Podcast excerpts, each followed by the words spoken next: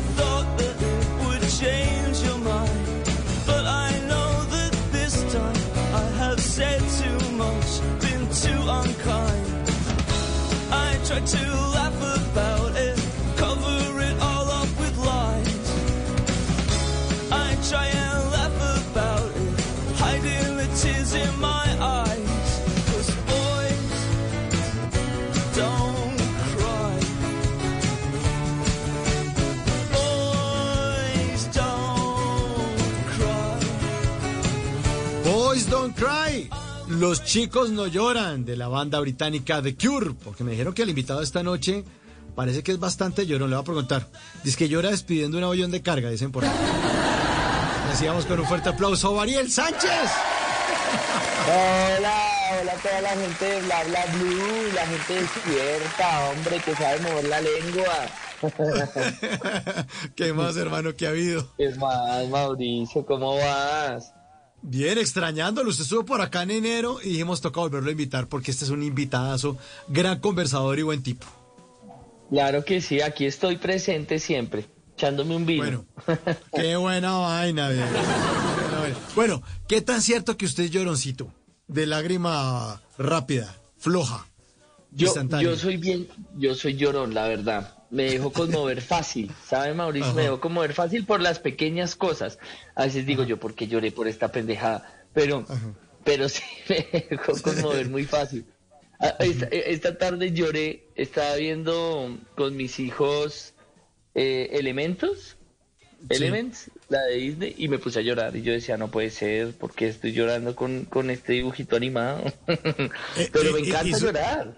Pero, pero Ariel, ¿y qué le decían sus hijos? Papá, por favor, en serio, es una película, o sea. No, no, no. No, no me vieron mucho, no me vieron mucho, pero es que un momento de la película que me salió así como la lágrima y yo, ay, me van a, no mentira, no, no dije, me van a ver, porque aquí, aquí en mi casa dejamos expresar el llanto y la risa y la rabia y todas estas cosas que nos dicen ahora los, los que, los que nos guían un poquito con la crianza, entonces aquí los chinos sacan sus emociones al máximo, obviamente controladita la vaina, sin ser groseros ni nada, pero aquí los dejamos que sean un poco como son. Sí, sí, sí, porque a uno a veces le toca disimular la lágrima, ¿no? O sea, como que le toca así como que, ay, no sé, me rasca la frente y se pasa el dedo por, la- por, el, por el ojito ahí. No, pero ¿sabe qué sensación es, es, es rara, Mauricio, cuando usted va a llorar y no lo deja salir, que le queda como atrapada?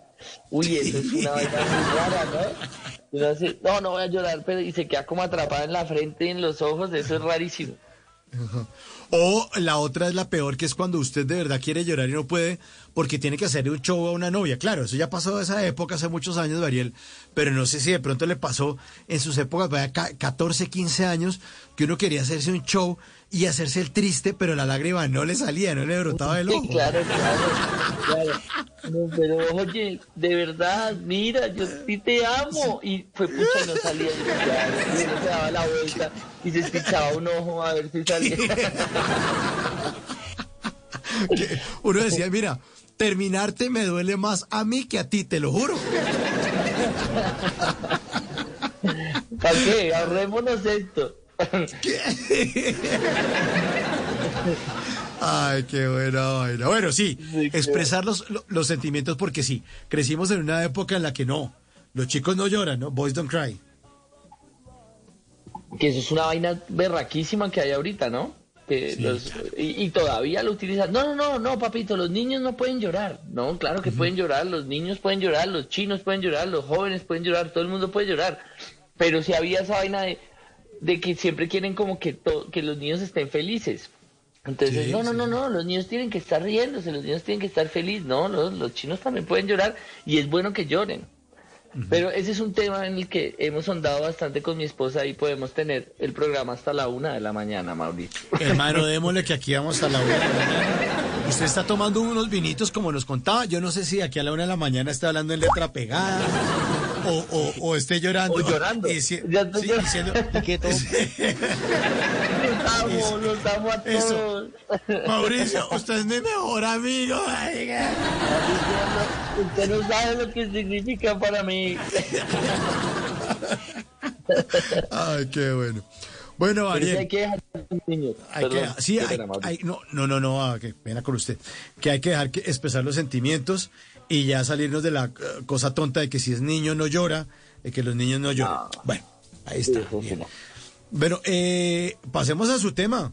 El Rey de la Montaña, película. Bueno, cuéntanos un poco de la película y vamos pedaleándole al tema entonces. Bueno, usted, ¿usted quiere llorar? No, mentira.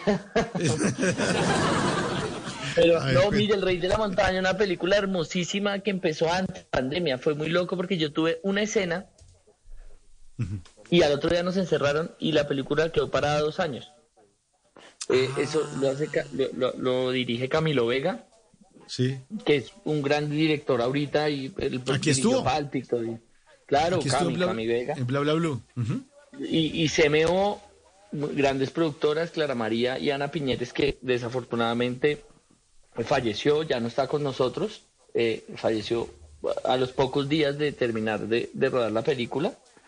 Eh, Bueno, pero es una película hermosísima, ¿sabe Mauricio? Una película diferente, una película, usted no se va a encontrar con, con un cine contemplativo, tiene, tiene cómo contemplarlo, ni, ni es un cine mm, un cine mucho más independiente, sino es, es una mezcla como entre el cine independiente, el cine comercial, eh, que yo no estoy diciendo que esté mal, ni mucho menos, amo el cine independiente y el contemplativo, ahí es donde más lloro, Ah.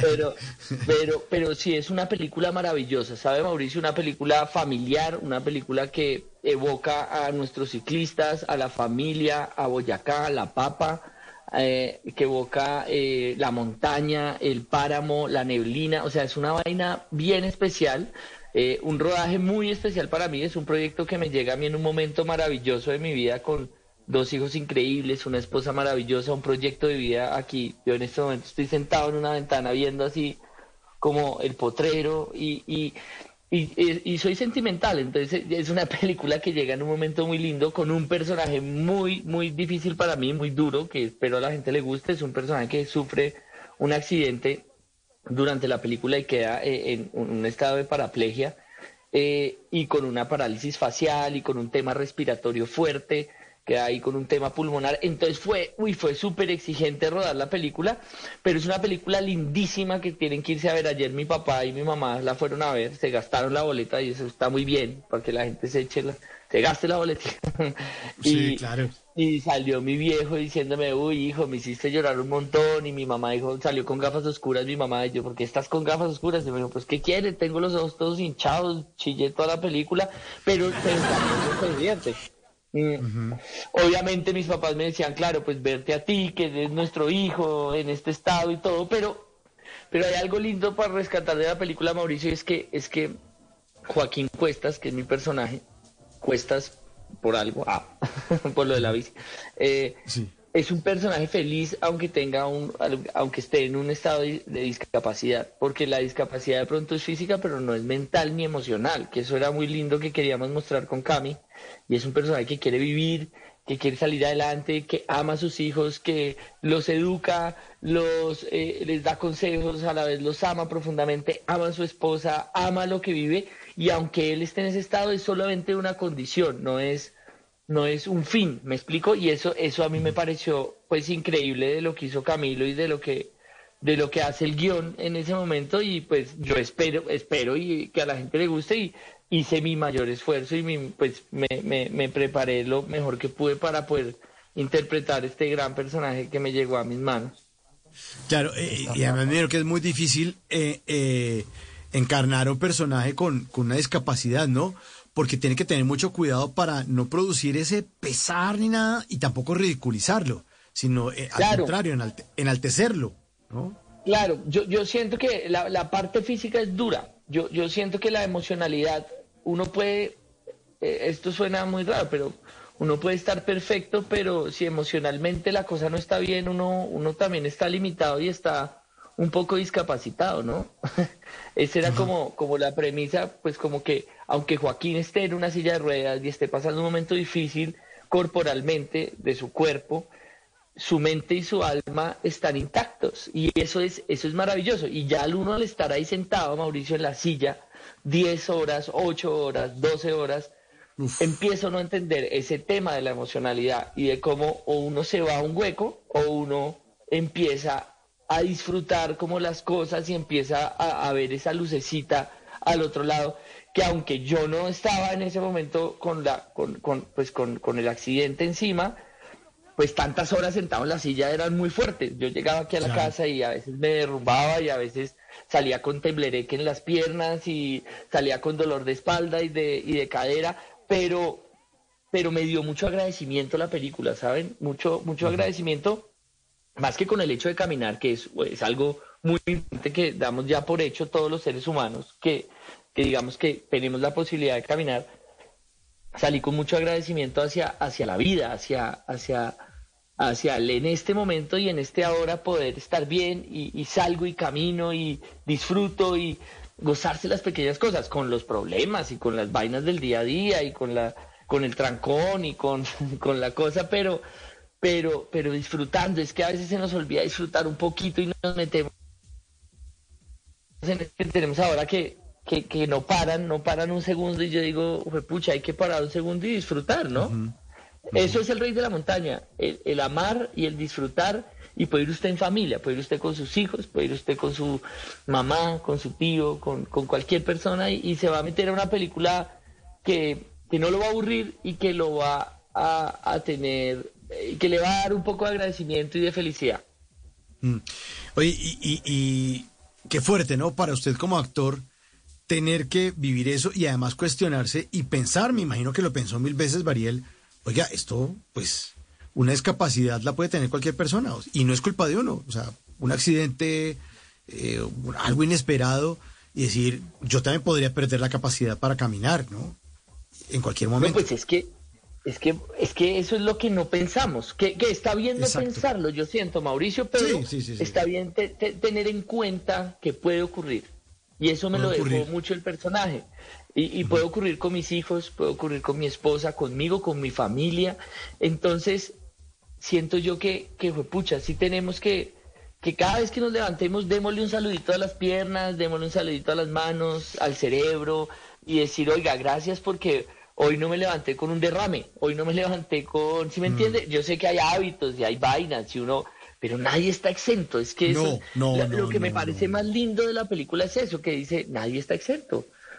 O sea, y sí, al deportista de alto rendimiento tiene una tiene como un, índice un poco más grande y, o, al, o al extremo, al deportista extremo, yo que soy tan amigo de Tatán Mejía, mm, pues obvio, él estuvo muchos, muchas veces al borde de, de sufrir una lesión muy fuerte en su vida y él lo tiene ahí todo el tiempo, pero esto también le pasa al de a pie, ¿no? Al que se cae un andén, al que lo coge un carro, al que se resbala una escalera, o sea, es que, es que no es andar ahora de uno todo prevenido todo el tiempo, pero, pero sí es el agradecimiento que, que me parece lindo de la película y que además Joaquín, en compañía de un equipo maravilloso de actores y de dirección y de producción, porque esto no, esto yo no lo saco solo, hasta de mi mismo manager, eh, porque yo tenía mucho miedo a hacer este personaje, ¿sabe, Mauricio? O sea, me- yo decía, fue pucha, que, que, o sea, me parecía complejo, ¿no? Y, pues se saca un personaje al- dentro de todo, dentro de todo el drama que puede llegar a ser que un deportista de alto rendimiento quede en un- con una discapacidad tan fuerte que además es el sustento de su hogar, pues que el man quiera vivir, ¿no? Porque pues la salida más fácil es, no, pues ya que así mejor murámonos. Pero no, este man dice, no, no, yo no me quiero morir, ¿cómo así?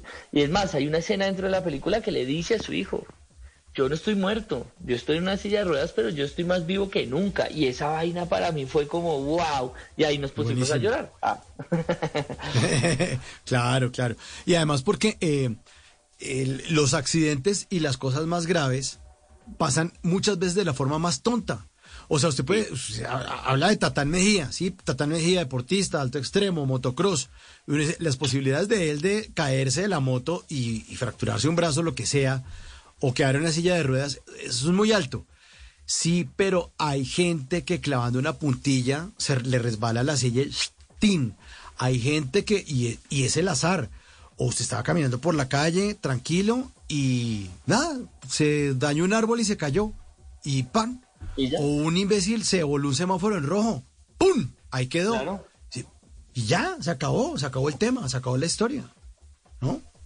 Y, y sabe que, y la película también tiene una vaina, Mauricio, que a mí me encanta, y es como esa responsabilidad que tenemos tanto los ciclistas como los conductores, que eso me parece chévere. Y yo sé que lo han trillado y han dicho que tenga cuidado con el ciclista, que el ciclista tenga cuidado. Pero es que en realidad esto es lo que puede ocurrir, ¿no? Sí, sí, o sí. pierde la vida, o, Sí. o pierde la vida, o, o deja usted una persona en un estado bien complicado, y primero pues usted se echa, se, se, se- se mete en un montón de problemas, y segundo pues eh, deja a una persona que tiene hijos, que tiene familia, que, o sea, es, es un tema complicado, ¿no? Siento yo, y, y la intolerancia es de lado y lado el Claro. ciclista, no justifico a ninguno, pero, pero tenemos que ser un poquito más conscientes con ese tema porque yo que vivo aquí en la calera, que subo patio seguido o que bajo patio seguido, digo, pucha, antes no pasan más, más vainas, no pasan más accidentes, esto es una vía chiquitica con 400 ciclistas y 500 carros, todos yendo para el trabajo y subiendo a hacer ejercicio y fue madre, yo digo, ay, o sea, tenemos que cuidarnos entre todos, o sea, somos seres los que van en las ciclas son seres humanos y los que van en los carros son seres humanos. De eso no- Claro. y por un momento ahí como de euforia la gente echa el carro encima o el ciclista le se, se le bota de frente al carro. Yo digo, no, pero mano, o sea, cuidémonos un, un poquito porque podemos quedar bien fregados. Y ahí en la película pueden ver lo que, lo que puede llegar a pasar en un momento de, de, de- de pendejada mental. Yo le llamo a eso pendejada mental porque son segundos de estupidez. Sí, tiene toda la razón. Y es de lado y lado, como usted dice, Ariel, de lado y lado. sí, eso es de porque lado yo lado. también, he, si usted va manejando por la calle y ve un tipo a las ocho y media de la noche sin nada reflectivo. Y uno, ¿pero qué pasó? O ve al joven universitario en contravía por una calle principal y uno, hermano, ¿pero usted qué le pasa? Pero a ver. ¿Sabe cuál a ver. yo- Ahí que se fue Ariel. Espere que se está cortando, Ariel. Ay, ay, ay, sí, es que yo, está como fallando la comunicación. 10 de la noche, 32 minutos. Es- estamos con Variel Sánchez, eh, uno de los personajes, de los actores que hacen parte del elenco El Rey de la Montaña, película de estreno que ya está en cartelera, que el mismo Julio Sánchez Cócaro, el padre de Ari- Variel Sánchez, estuvo este fin de semana viendo la película y la mamá y que salieron con, con gafa oscura porque de verdad es muy conmovedor, ojo aguado como decía Variel ahí hace unos minutos. Aquí está el tráiler de la película, escuchen ustedes, El Rey de la Montaña, en Bla Bla Blue esta noche. Momento clave de la jornada. Joaquín Cuesta se va a parar en pedales. Atención que se viene el ataque. Atención que se viene el ataque de Joaquín Cuesta. Papito, si usted quiere ser ciclista como su taita, le toca empezar a sufrir. El problema es que los 200 quieren ganar. Imagínese los 200 ahí en el podio. Pero eso será hasta que yo crezca y los baje allá. Porque eso sí le digo una cosa, hasta el tour me lo voy a ganar. Pues verá que no falta mucho. Eso, eso, Pedrito. Ahí está Pedro en el Cuesta. Es el momento, Pedro. Se quiere llevar la medalla de oro y no puede responder al ataque. Se está quedando. Del Padre, del Hijo, del Espíritu Santo, que esta papa se vuelva mata. Atención porque acelera. Intenta Pedro en el Cuesta. No vaya a aflojar. Se quiere llevar la No medalla vaya a de ver. oro. Mejor que le alcance, porque se le están acabando las oportunidades.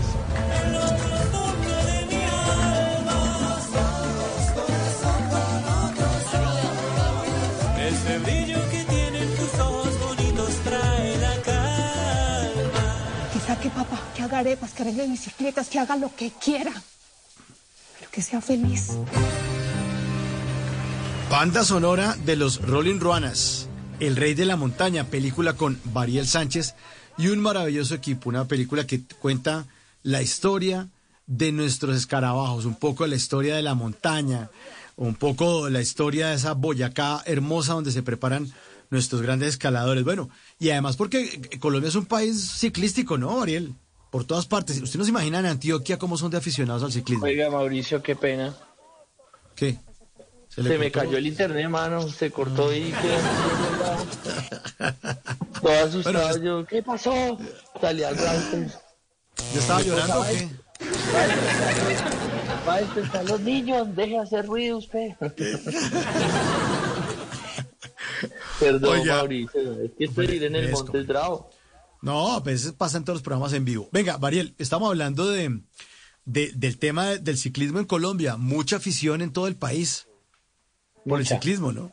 Todavía. Mucha y bueno. me parece y me parece maravilloso y me parece increíble porque además pues yo tengo la posibilidad de conocer por ejemplo a Dayer Quintana y he tenido la posibilidad de montar un par de veces con él el hermano de Nairo. Pucha, qué máquinas. Esos son unas máquinas. Y yo tengo amigos que no son ciclistas profesionales, que son otras máquinas. Además genera unas rutinas maravillosas el ciclismo, porque el ciclismo se arranca temprano, no sé qué. eh, es un, un- un deporte muy mental. Se necesita fuerza y se necesita pues entrenamiento, pero la mente es tremenda en ese deporte y, y me encanta que la gente esté montando bici, que le estén dando y que, y que se cuiden mucho, man, que, que disfruten las carreteras, que disfruten Colombia, esto aquí a, a media hora. eh, hay unos paisajes increíbles, de aquí arriba lo que es Cuchilla, Huasca, Guatavita, eso es una vaina muy brava. Buenísimo, hermano. Bueno, mira, aquí eh, nuestros oyentes ya están haciendo parte de Bla Bla Blue porque estoy recibiendo muchos mensajes de voz, mensajes de texto. Eh, aquí hay uno que dice para Ariel, eh, que le preguntan que cuál ha sido el momento más difícil en estos últimos tres años y la anécdota más graciosa o bonita y alegre. Saludos para todos. Entonces la primera pregunta mire, es el momento más difícil en estos tres años, Baril. Yo llevo tres años maravillosos, la verdad. Yo, la pandemia para mí fue un, fue un stop buenísimo, con, con todo el respeto de la gente que la pasó mal y de la gente que perdió seres queridos. En mi caso, yo no perdí seres queridos y digamos que para mí fue un alto maravilloso en mi vida para, para replantearme muchas cosas porque estuve en casa. Yo, traba, yo trabajo muchísimo, mucho, mucho, redes, televisión, cine, no sé qué, lo que salga y, y a veces la familia se me queda a un lado. Y, la pandemia fue ese momento así como como importante en el que en el que en el que pude parar. Pero yo creo que uno de los momentos así fuertes de mi vida fue un bebé que nosotros perdimos con Tefi. Yo no sé si hace tres años pero sí hace como unos como unos cinco años sí claro cinco años eh, y fue muy duro extrañar a una persona que usted no conoció esa vaina es una vaina rarísima cuando usted pierde un bebé usted extraña mucho un ser que usted no conoció nunca. Y eso es una vaina muy rara y se siente un vacío muy extraño, ¿no? Y pues claramente todo lo que trae que, que su esposa esté en ese, en ese duelo y uno también en ese duelo y eso, eso fortaleció mucho la pareja en mi caso. Sé que hay en unos casos que esta vaina fractura un montón, que, que es entendible porque es muy fuerte, pero eh, esa pérdida que se llama Ángel, el bebé, eh, esa pérdida fue, uy, fue súper fuerte, fue una vaina como que me, como que me replanteó, pues yo, yo no he sido de perder gente cercana, como, como a mí no se me han muerto gente, gente muy cercana, y ese fue una pérdida muy, muy, muy importante para mí, que me hizo crecer además mucho y nos hizo madurar mucho como familia, ¿sabe Mauricio? Fue una vaina importante para la casa, para los Sánchez Godoy. Ahí sí que chillé. Ah. Sí, claro, claro, claro. Y, y una anécdota chistosa, no, pues hace, hace- me pasó hace tres días, me llegó una yegua aquí, yo, yo tengo una debilidad por los caballos importante. Eh, Creo que yo no tengo lujos y ese es uno de mis lujos, pero pues tampoco es que tenga 40 caballos, tengo una yegua. Y eso la he paseado por todo Cundinamarca y eso mi esposa me dice, pero venda ese caballo que hermano, además es bravísima, entonces casi no se deja montar. Y yo no la vendo, no la vendo y no la vendo y fue madre y no mentira. no la voy a vender.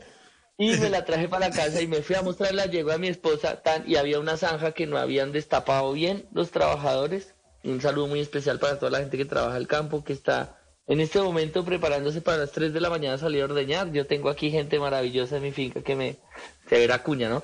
Que me, que me apoya todos los días porque es que el campo es berraco y arranca muy temprano. Y nada es fácil. Entonces un saludo muy especial a todos los campesinos que están ahí volteando. Pucha, y no habían destapado una zanja. Y yo, mira, mi amor, esta es la yegua, no sé qué. Y ¡fu! me metí entre esa zanja y me metí un guarapazo, un bananazo, como le llaman, y me doblé un tobillo. Y mi esposa no sabía si reírse o mirar si yo estaba bien. y yo quedé todo lleno de barro, vuelto una nada. Y, y mi esposa me dijo, sí, ve por qué tiene que vender esa yegua. Yo, no me friegues no me jodas. Y todo cojo, vuelto nada. Esa me pasó hace poquito. Eh, Ya, y, y además ya? usted diciendo, no, no estoy cojo, es que yo camino así ahora. Soy cojo, es que yo soy interesante y por eso camino de esta manera. Estoy Eso, afectado. eh, es un personaje, es un personaje que estoy diseñando. Amor, es- es- tú no entiendes de estas vainas de creación de personajes. Ah. Es, es claro, no de tonto que yo soy actriz. Ah. Ah, exacto. Óigame, eh, bueno, me- estaba hablando de, de la pérdida de, de ese bebé. ¿Y, su- pero, ¿Y sus otros hijos entendieron eso? Pues es que no estaba Ramón. Ramoncito viene después de Ángel y yo ahorita entiendo una vaina muy loca, que suena raro. Pero si Ángel nace, no nace Ramón. Ah, claro, claro. Y eso fue una vaina muy loca, pues obviamente tengo ese mono, Ramón es mono. Dudamos de su... No, mentiras, no, no, no dudamos de... No, pero es eso mono. diga. para que me, para que me jodan aquí en la casa. Eh, Ahora no, mi, hermano es, mo- mi hermano es mono ojiverde. Toda la familia de mi mamá son todos monos ojiverdes y le dije a mi papá, ¿y por qué no me dieron un ojito verde? Hola, hubiera sido una. No salí yo de mero Machu Picchu, papá. Y, y, y qué, y, y eso lo entendí. Y mi otro hijo estaba muy chiqui, estaba más chiquito. Pero nosotros siempre hemos sido, Mauricio, como muy abiertos en, en decir las cosas de buena manera, pero, pero contar las cosas, no esconder vainas, ¿no? Porque uno a veces se esconde, no, que su abuelito está muerto, que no sé qué, que se murió, tan, sí, y, y eso más adelante, esos duelos, siento yo que si no se hacen en un tiempo, o sea, si no se empiezan a hacer al tiempo, más adelante esas vainas llegan. Y son todas esas personas que ahorita están ahí como con duelos como inconclusos y es porque yo siento que le escondieron. Entonces, pues nosotros hablamos de Ángel en la casa muy normal, lo tenemos presente, eh, lo dejamos descansar claramente porque también si uno se, a- se aferra mucho a esas almas, yo siento que como que uno no las deja despegar un poco. Yo amo, yo amo, yo amo los dibujitos animados y Soul es una película increíble que hemos visto y con esa película yo le explicaba a los niños un poquito lo que había pasado con el bebé. Eh, pero sí, no, mis hijitos, mis hijitos, la verdad, ¿para qué? Pero nosotros somos bien, bien parchados con ellos, como para decirlo de una forma coloquial, como que les, les contamos todo y les expresamos sin joderles la cabeza, pero expresándoles lo que ocurre. Pues porque si ven a su mamá llorando, pues no, su mamá está llorando porque no, le duele la barriga, no.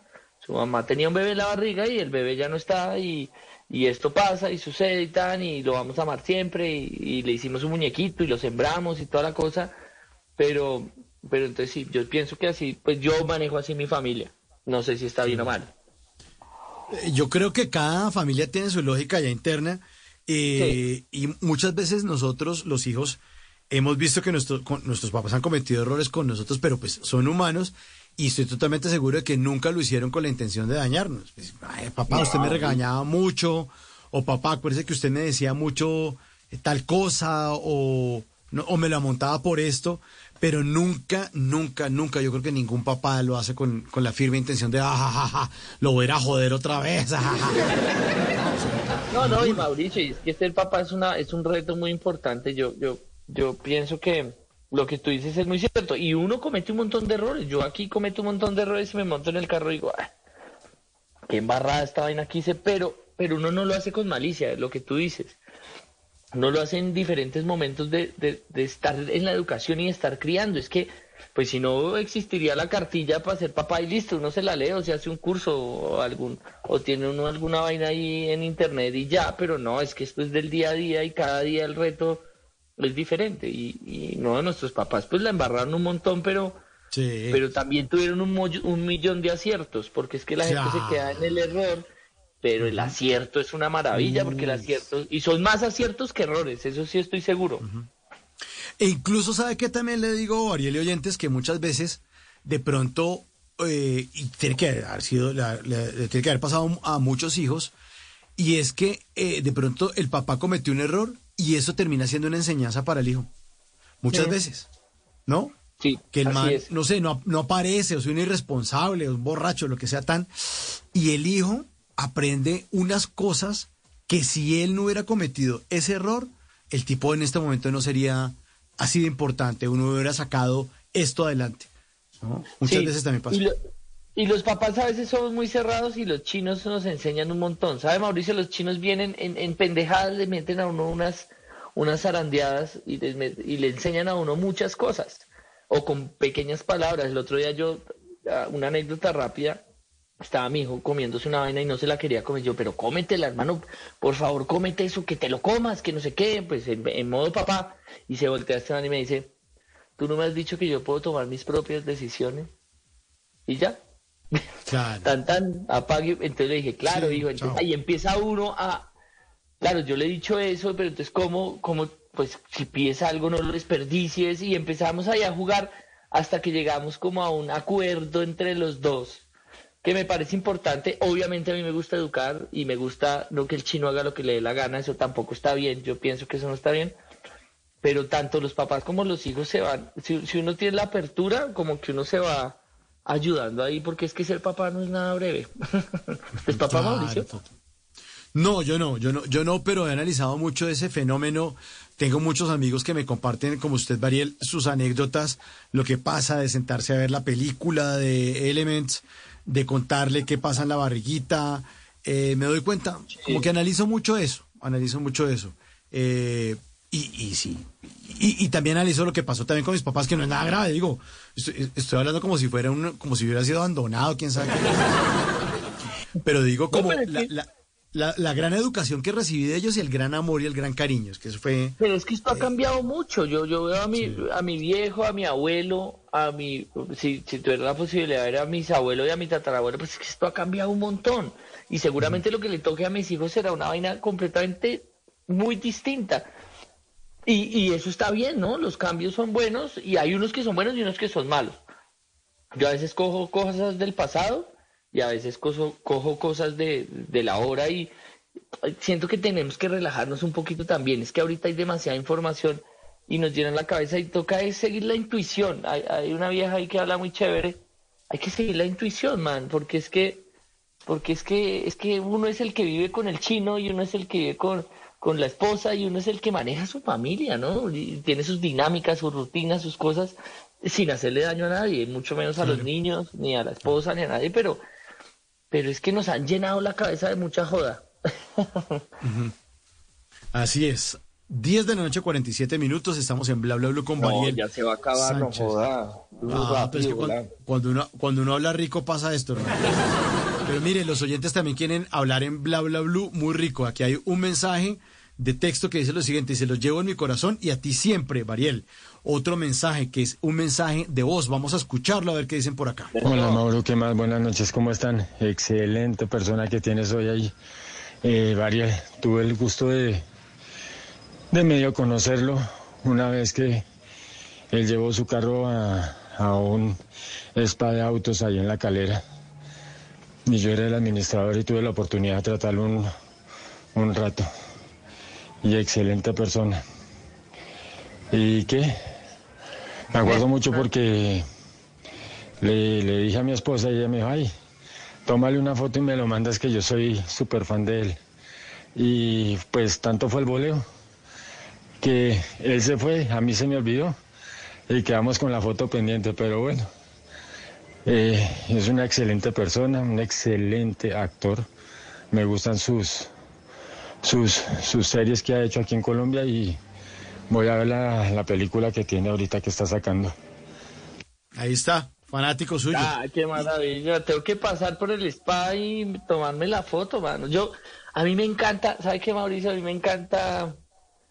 Yo, yo creo que yo, yo soy de la gente y para la gente. Y esto suena chistoso y suena como cursi, pero Sí, a mí y- me fascina parcharme. Y, oiga, y en época de elecciones también le suena muy cursi. De la gente y para la gente. Para la gente, el alcalde de la calera, Sánchez. No, pero en serio, hoy, hoy me pasó una vaina, mi, mi esposa estaba refrendando el pase y, y me parché ahí a hablar con el man que, que estaba fuera de los carros y a mí me gusta conocer las vidas, las, la, la historia, de dónde viene, entonces venía de Suacha y no sé qué y terminó acá y a mí me alimenta para mi trabajo, pero me alimenta para la vida, yo, la gente es, de- la gente es muy linda, Mauro. La gente es muy linda. Ya llevo una botella de vino. No, mentira. No, pero la gente es muy linda. La gente es muy especial.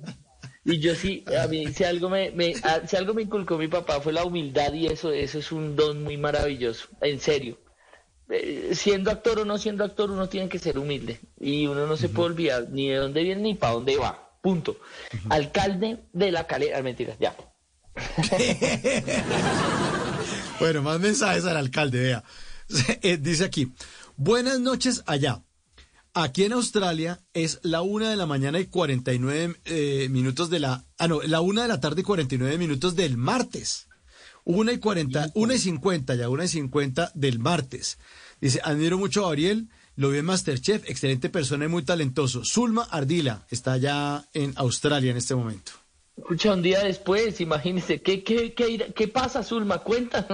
Que nos den la, la- la cifra, eh, sí, que nos den los números del baloto allá. A ver en qué cae para comprarlo. ¿Quién ganó? ¿Quién ganó? Eh, no, Zulma, un abrazo muy especial en Australia, tremendo.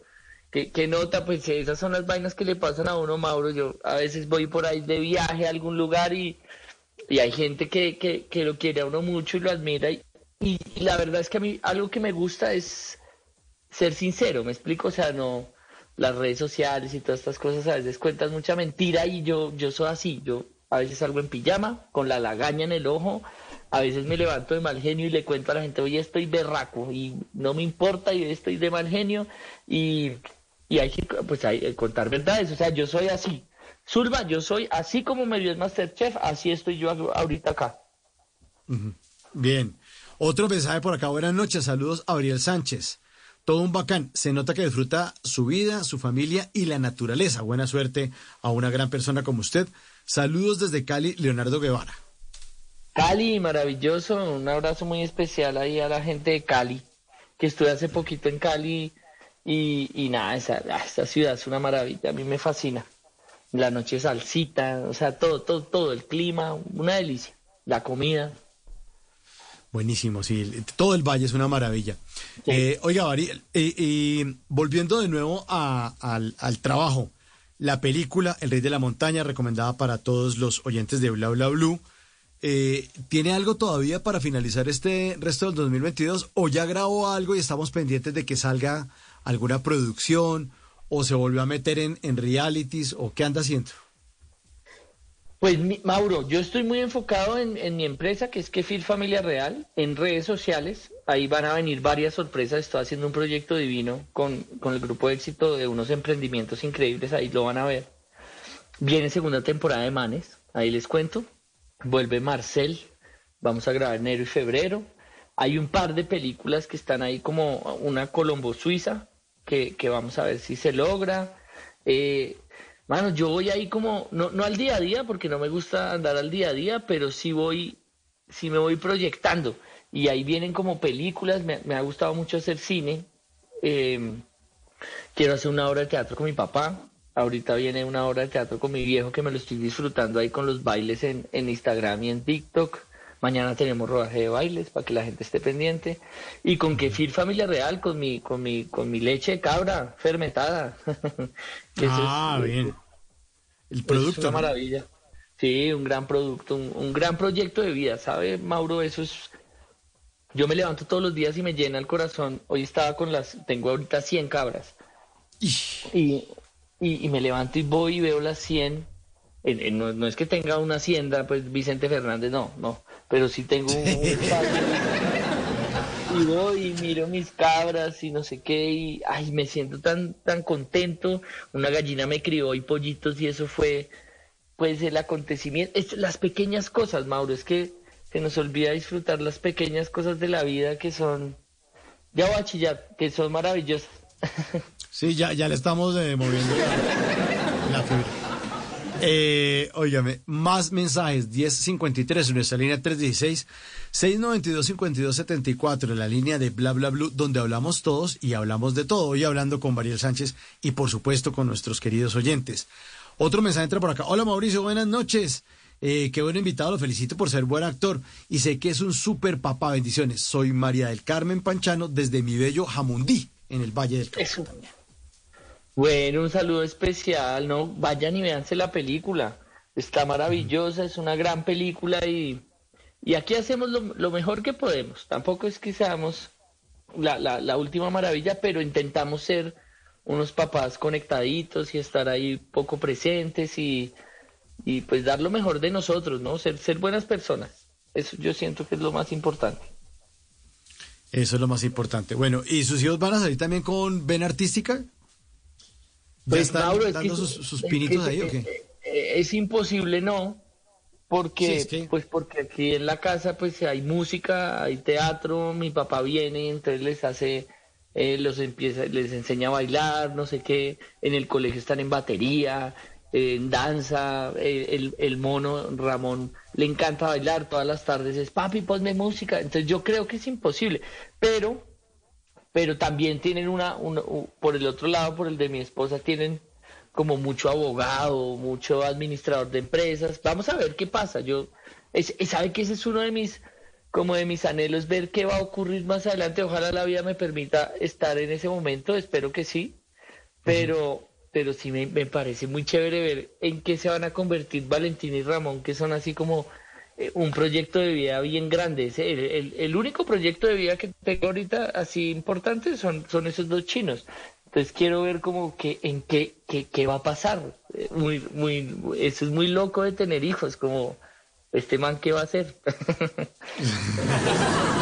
No, y el proyecto de vida, dos hijos y 100 cabras, ya está listo, hermano. ¿Qué más? Ah, ¿qué las más 100 quiere? cabras son, son más chicharrón que los chinos, las 100 cabras. son 100 hijos. Divinas Claro. mis cabritas. Qué bueno, qué bueno, qué bueno.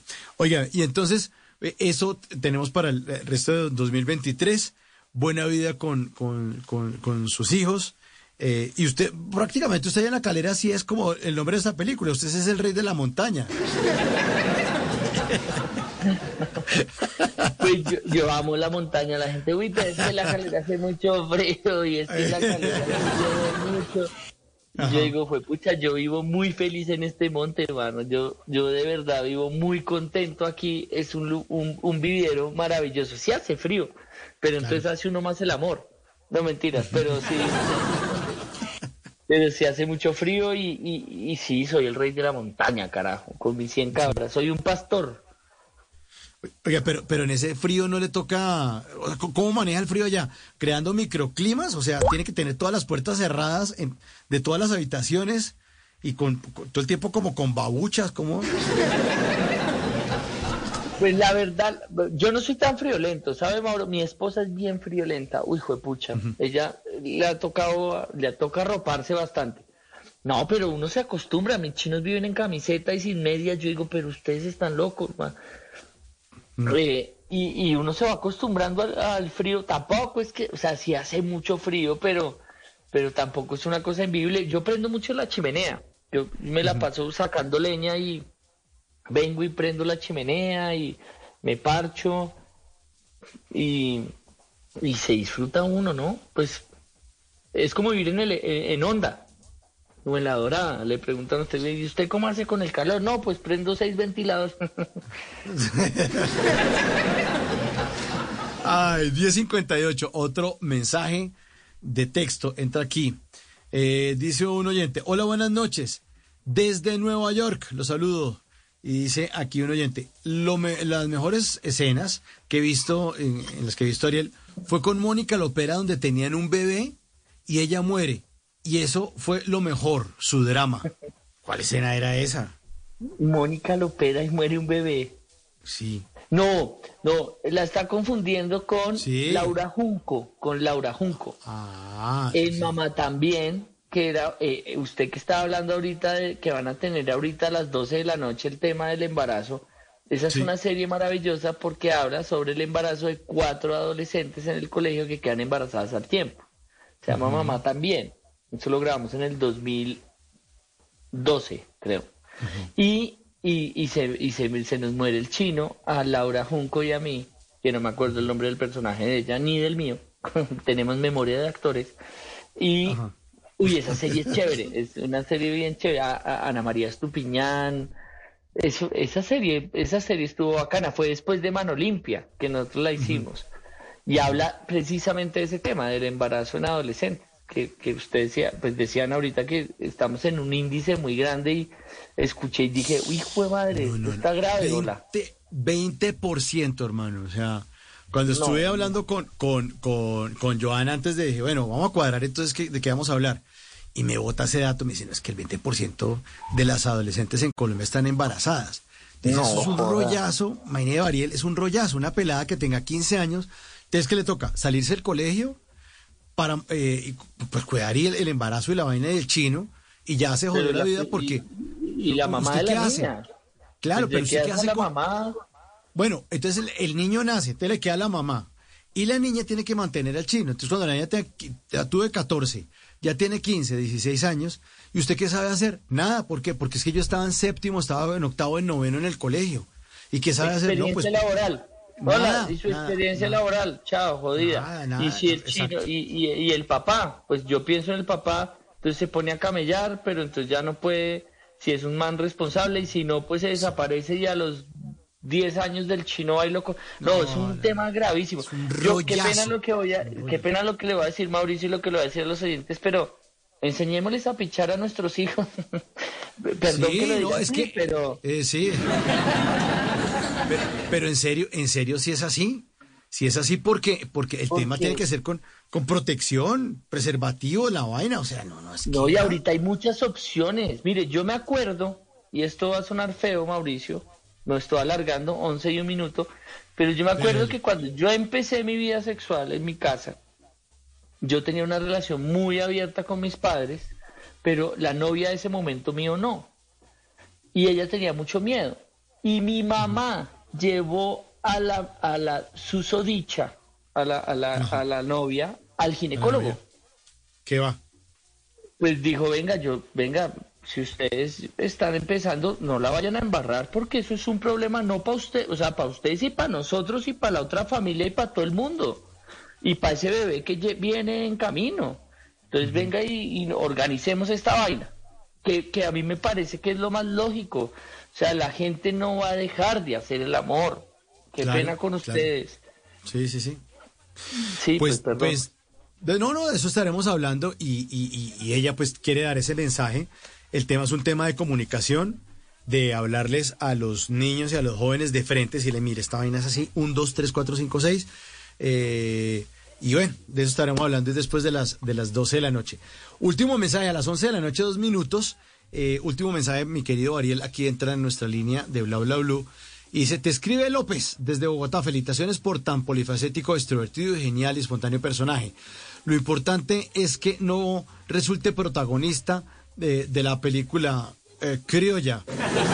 El secreto de la montaña criollo. Ah, el secreto de la montaña criolla. Dice, un abrazo. Y es un chistecillo con mucho aprecio. Ojalá llegues a Hollywood.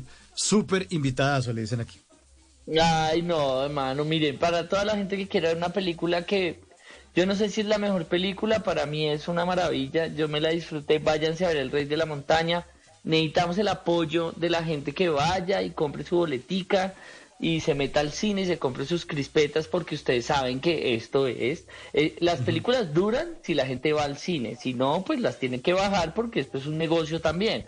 Entonces vayan, gracias. eh, no, no haremos el secreto de la montaña, pero estaremos en Manes, donde hago un personaje homosexual maravilloso eh, eh, que se llama Marcel, y ahí verán la segunda temporada a ver qué pasa con el señor Brian Moreno, el hijo de Marlos Moreno.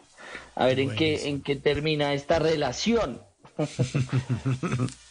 Pues qué bien, mi hermano. Ha sido un placer, como siempre, tenerlo aquí, Ariel. Un honor. Usted es un gran conversador, pero sobre todo un ser humano increíble. Siempre No, bienvenido. Y que el Rey de la Montaña se lo vean muchos, muchos, muchos oyentes de Bla Bla Blue. Y aquí, hermano, para las que sea. Cuando quiera pasarse por acá y, la, y las cabras lo dejen trasnochar, pues aquí bienvenido. Mauro y la gente de Bla Bla Blue, de Blue Radio, y toda la gente que está ahí, por ahí los taxistas, la gente que está llegando del trabajo, que está yendo para el trabajo, un abrazo muy especial. Yo tengo que confesarle que es de las pocas entrevistas que nunca le digo que no.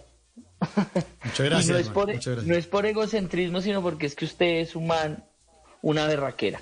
Y gracias por entretener a la gente hasta ahora, que hace falta. A los que ¿Usted también? insomnio.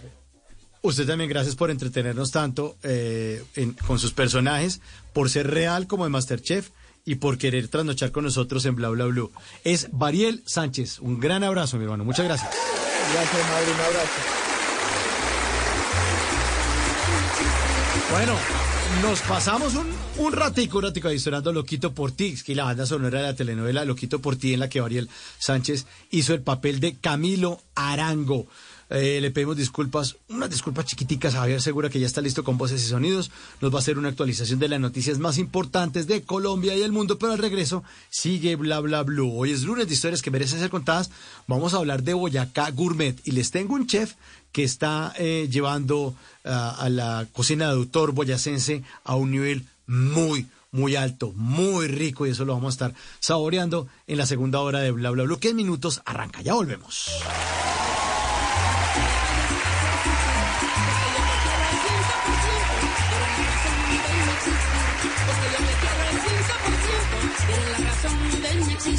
Loquito por ti, loco, loco, loquito por ti, por ti, por ti, loquito por ti, loco, loco, loquito por ti, por ti, por ti.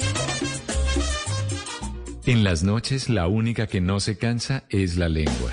Por eso, de lunes a jueves a las 10 de la noche empieza Bla Bla Blue con invitados de lujo. Soy Franci, la voz popular de América. Venga, los saluda Rubén Darío Arcila Rubencho. Soy Fabio Rubial. Los saluda Miguel Happy Lora. Con buena música, con historias que merecen ser contadas, con expertos en esos temas que desde nuestra casa tanto nos inquietan y con las llamadas de los oyentes que quieran hacer parte de este espacio de conversaciones para gente despierta. Bla Bla Blue, de 10 de la noche a 1 de la mañana. Bla Bla Blue, porque ahora te escuchamos en la radio. Voces y sonidos de Colombia y el mundo en Blue Radio y bluradio.com, porque la verdad es de todos. Ya son las 11 de la noche y 6 minutos. Actualizamos las noticias en Blue Radio y mucha atención que las autoridades en Mocoa están confirmando que en un ataque armado perpetrado en la vereda Los, Guaduales fueron asesinados tres jóvenes. Uno más fue trasladado en eh, grave estado de salud al hospital de Mocoa. Nos informa Jairo Figueroa. Buenas noches. Así Javier, buenas noches. Pues mire, una fuente del hospital de Mocoa informó que uno de los cuatro jóvenes sobrevivientes al ataque sicarial en las afueras del casco urbano, vía proyectada entre San Francisco y Mocoa, se encuentra vivo y fue remitido a un centro asistencial en el sur del país. David Gambas, el secretario de gobierno de la capital del Putumayo. En este momento nos encontramos en la vereda Los. Eh, eh, en este momento estamos asistiendo aquí, eh, estamos con tres personas eh, que fueron asesinadas el día de hoy. Hay una cuarta más que se encuentra en el hospital José María Hernández. En este momento está en materia de investigación. Aquí ya se encuentran todas las entidades pertinentes. Está el CFI, Gaula, está Ejército, está Policía. En este momento están haciendo el levantamiento de los cuerpos y ya se está investigando qué fue lo que pasó. Las autoridades descartan otros dos hechos que en redes sociales algunas personas mencionaban sumado al ataque cometido a menos de 20 días de la masacre ocurrida en el barrio San Fernando en el norte de Mocoa. Gracias, Jairo. 11 de la noche, 8 minutos. El alcalde Daniel Quintero solicitará un proceso de control preventivo especial por parte de la Contraloría para que Milicon fije valores más altos a las acciones de Tigo Une. Aseguró el alcalde que en la próxima asamblea de accionistas buscará que la valoración de las mismas no sea las que imponga el socio propietario de PM con mayorías en la junta directiva. De eso nos habla Danilo Arias. El mandatario de la capital antioqueña insistió que Milicom se ha resistido a pasar por el Consejo dentro del proceso de capitalización de la empresa, pero que además en la reciente junta directiva del pasado 15 de septiembre, los representantes de EPM se retiraron ante las inferiores cifras propuestas para la eventual colocación de acciones en el mercado. Por esta razón, el alcalde manifestó que solicitará un proceso de control preventivo especial por parte de la Contraloría General de la República para evitar un eventual detrimento patrimonial y así ejercer un contrapeso ante las mayorías que asegura tiene Milicom en el máximo órgano decisorio. Habría un detrimento patrimonial. Lo malo que es que ellos tienen mayorías. Entonces, si no hay una intervención por parte de, de las autoridades, es poco lo que podemos hacer. Daniel Quintero detalló que en la reciente junta los representantes de EPM expresaron un conflicto de intereses con el ánimo de ganar más tiempo con respecto a una acción donde Milicom sería el que fije el valor de las acciones en el mercado. 11 de la noche y 9 minutos en Tunja, las autoridades rescataron a una bebé de tan solo 13 meses que había sido dejada por su madre dentro de un vehículo en horas de la madrugada. Jairo. Un sonido que parecía desconocido para muchos alertó a los vecinos del barrio Doña Eva en Tunja. Se trataba del llanto desesperado de una bebé con tan solo 13 meses de edad que permanecía encerrada en un vehículo y que según vecinos del sector habría sido estacionado aproximadamente a las 2 de la madrugada de este lunes. En Blue Radio, el coronel Marco Wilson Forero, comandante de la Policía Metropolitana de Tunja. Gracias a la oportuna información que nos brinda la ciudadanía y a la rápida reacción de nuestro cuadrante, ubicamos un vehículo en donde al observar su interior hay un un bebé llorando desesperado. Tratamos de ubicar a los alrededores los propietarios de este vehículo, los papás o la madre de este bebé, pero no fue posible. Los vecinos pensaban que el ruido era generado por un animalito encerrado en este carro, pero al percatarse de lo que estaba pasando, integrantes de la policía que atendieron el caso rompieron uno de los vidrios para sacar a la menor que lloraba desconsolada. Eduardo Caballero, gerente del Hospital Metropolitano de Tunja. Es valorada por nuestro servicio de medicina general. Se identifican condiciones de alerta en, en la menor. Eh, presenta en ese momento eh, cuadro de deshidratación. La menor se encuentra bajo protección del ICBF mientras se recupera de la deshidratación que al parecer se generó por el tiempo que estuvo sola y llorando en el carro. 11 de la noche y 10 minutos, la Procuraduría investiga un cartel que se habría conformado al interior de la cárcel La Picota en Bogotá, un cartel integrado por funcionarios del IMPEC que presuntamente cobraban dinero a cambio de dar permisos de salida a los presos y hasta permitir el ingreso de armas y drogas. Damián Landines. Pues esta indagación eh, previa de la Procuraduría se dio después de varias denuncias que alertaban sobre funcionarios eh, del IMPEC que realizaban supuestos eh, cobros a personas privadas de la libertad a cambio de beneficios dentro de la cárcel La Picota en el sur de la ciudad. La investigación se basará en si los integrantes del cuerpo de custodia y funcionarios administrativos del centro penitenciario ofrecían servicios ilegales a los privados de la libertad como permisos para salir, visitas no permitidas y hasta ingresos de armas, drogas y entre otras irregularidades. El ente de control determinará la identidad de los presuntos responsables y determinar si se presentaron faltas disciplinarias. Aunque es un hecho aislado, en los últimos días la Procuraduría también envió una comisión para verificar si hubo irregularidades en la salida de Francisco Javier Zuluaga, el ex narco paramilitar conocido como alias Gordolindo. 11 de la noche y 12 minutos, una mujer de 53 años fue asesinada al oponerse al robo de su moto en la ciudad de Neiva. De eso nos, habla, de eso nos habla Silvia Lorena Arturo.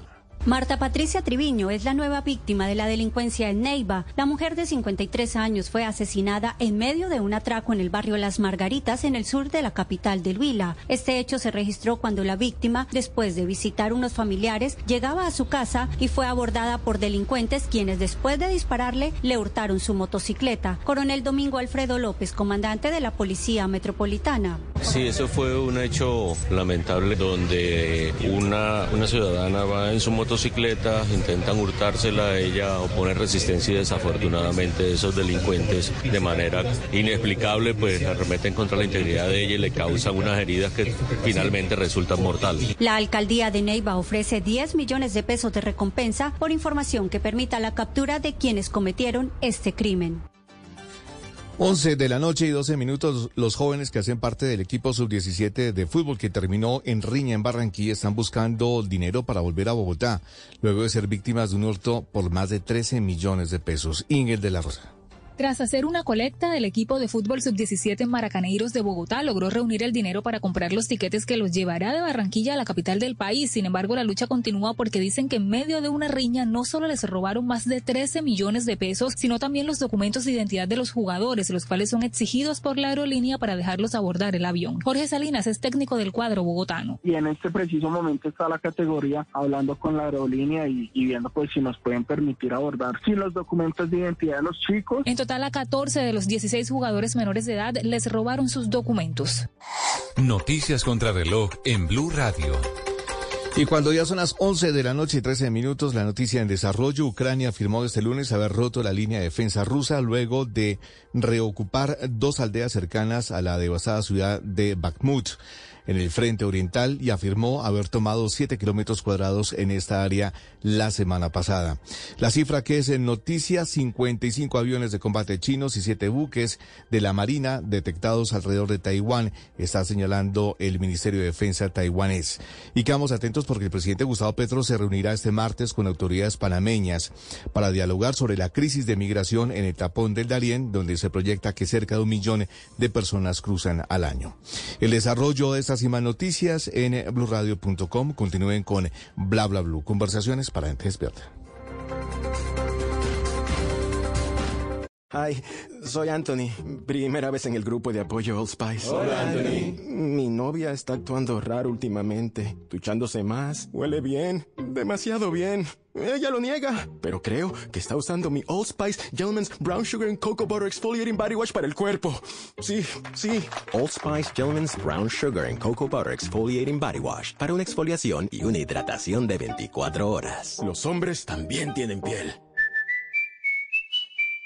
Buenos días. ¿Tiene un producto natural para la tos? Naturalmente. Diga no, no, no a la tos con miel tertos. Con totumo, sauco, eucalipto, miel y propóleo. ¿Y qué otros productos de Natural Freshly tiene? Apetifor, que mejora el apetito. Fibofor, fibra fuertemente natural. ¿Y qué antiinflamatorio tiene? Finacid, la solución antiinflamatoria de origen natural. Solicite productos Natural Freshly. Tratamientos científicos con productos naturales. Es un fitoterapéutico, no exceder su consumo. Lee indicaciones y contraindicaciones en la etiqueta. Si los síntomas persisten, consulte a su médico. Registro en viva.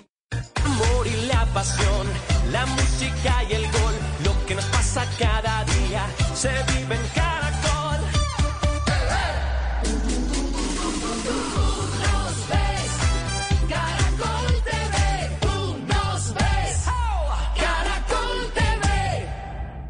Estás escuchando Blue Radio.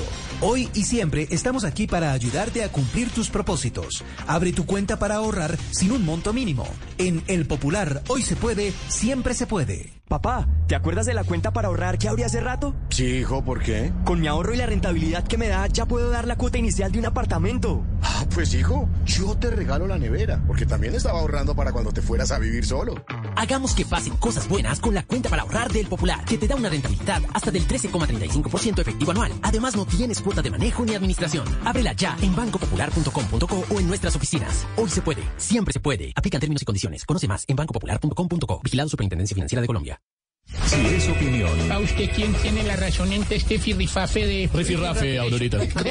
Entre el doctor Petro y el doctor Duque que hablan de lo de Cuba. Ninguno. No olvidar de la barbaridad que cometió Augusto Pinochet con la democracia en Chile. Augusto Pinochet sí de verdad es una persona que merece un juicio todavía histórico porque rompió la democracia y el derecho al voto en dos elecciones. Y por el otro lado el señor Castro pues también pretendían romper el conducto de nuestra legislación. Ese patrocinio que le dieron en Colombia a muchos grupos pues por supuesto que hay que criticarlo porque estaban al margen de la ley. Si es humor, ¡Tarcisio, magia! Hombre, Chiflis, Hoy sí te tengo que felicitar. presentación corta, buena. Mejor dicho, como le dirían al que se acabó de graduar de chef en un restaurante chino. Por fin le pegaste al perrito. Oiga, no ¿Qué es sea- eso? Eh, va, no vengas a empañar la rumba de fico de mi alegría con el paparazzi de tu amargura. Voz Populi, de lunes a viernes desde las 4 de la tarde. Si es opinión y humor, está en Blue Radio, la alternativa. En las noches, la única que no se cansa es la lengua. Por eso, de lunes a jueves a las 10 de la noche empieza Bla Bla Blue, con invitados de lujo. Hola amigos y amigas de Blue Radio, los saluda Jackson Martínez, el delantero de la selección Colombia. Hola, yo soy Diana Ángel. Hey, ¿cómo fue mi gente? Los saluda el chef Rey Guerrero. Yo soy Ilona. Le saluda Luisito Ayala de la Puerto Rican Power. Soy Moisés Angulo. Saluda a Aida Morales. Los saluda Ezequiel López Peralta, sexólogo, con buena música, con historias que merecen ser contadas, con expertos en esos temas que desde nuestra casa tanto nos inquietan y con las llamadas de los oyentes que quieran hacer parte de este espacio de conversaciones para gente despierta. Bla bla blue, de 10 de la noche a 1 de la mañana. Bla bla blue, porque ahora te escuchamos en la radio.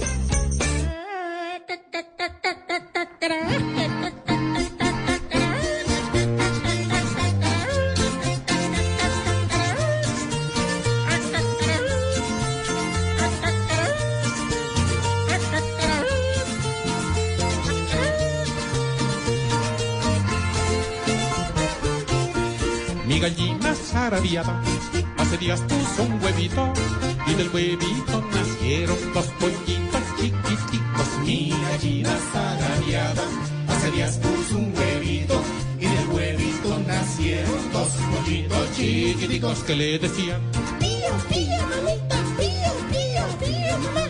Pío, pío, pío, mamita, pío, pío, pío, mamá.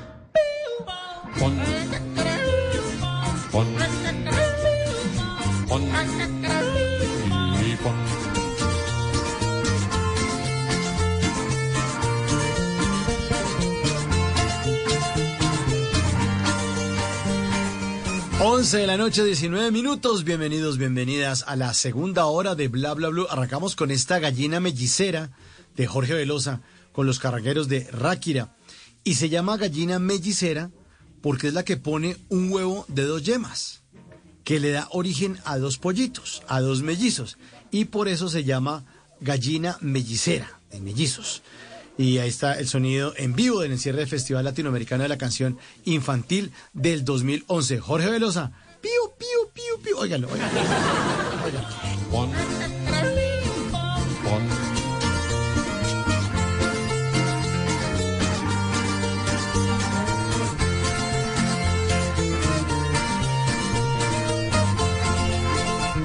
Bien, bien, estamos esta segunda, segunda hora de Bla Bla Blue con Jorge Velosa de los Carrangueros de Ráquira porque vamos a hablar de los sabores de Boyacá, de una Boyacá a otro nivel, una Boyacá gourmet.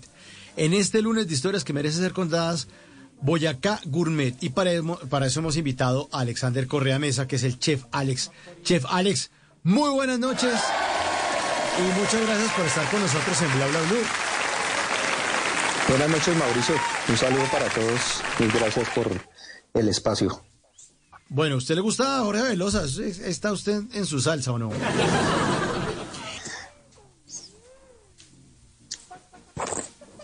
A ver, Alexander, ¿me está escuchando? Sí, sí, le escucho. Ah, Ya, sí, se cortó. se Sí. cortó. Ya, ahora sí. Eh, le estaba diciendo que si le gusta a Jorge Velosa, le estaba preguntando. Sí, sí, música de mi tierra, música que me trae recuerdos y me llena de emoción adicional. A nosotros también nos llena de, recu- de recuerdos y de emociones. Bueno, eh, Chef Alex, cuéntenos a los oyentes un poco de su trayectoria eh, en las cocinas. ¿Por qué se interesó usted en, en meterse en este mundo de la gastronomía? Claro que sí.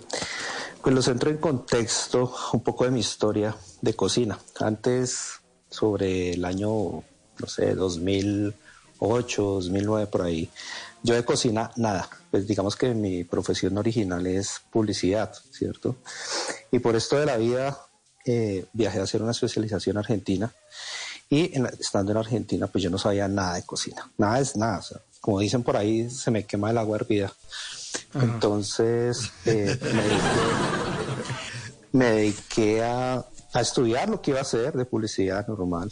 Pero pues en ese andar, como les digo, de no saber nada, empecé a decir, no, yo no puedo seguir comiendo en la calle. Eh, me empecé a ver videos, empecé a hacer cosas de cocina. Los compañeros de mi apartamento me dijeron, no, usted como que cocina bien, como que le quedan bien las cosas. Entonces me metí en el cuento. Al final, como siempre digo, me hicieron un favor, no sé si me decían mentiras para que les cocinara todos los días, pero me hicieron un favor y, y me metí a estudiar cocina. Entonces, bueno, después eh, terminé mis estudios, regresé a Colombia, me hice cocinero del SENA, yo soy cocinero del SENA, y empecé mi trayectoria en las cocinas, eh, a través de mis prácticas y todos los estudios de cocina.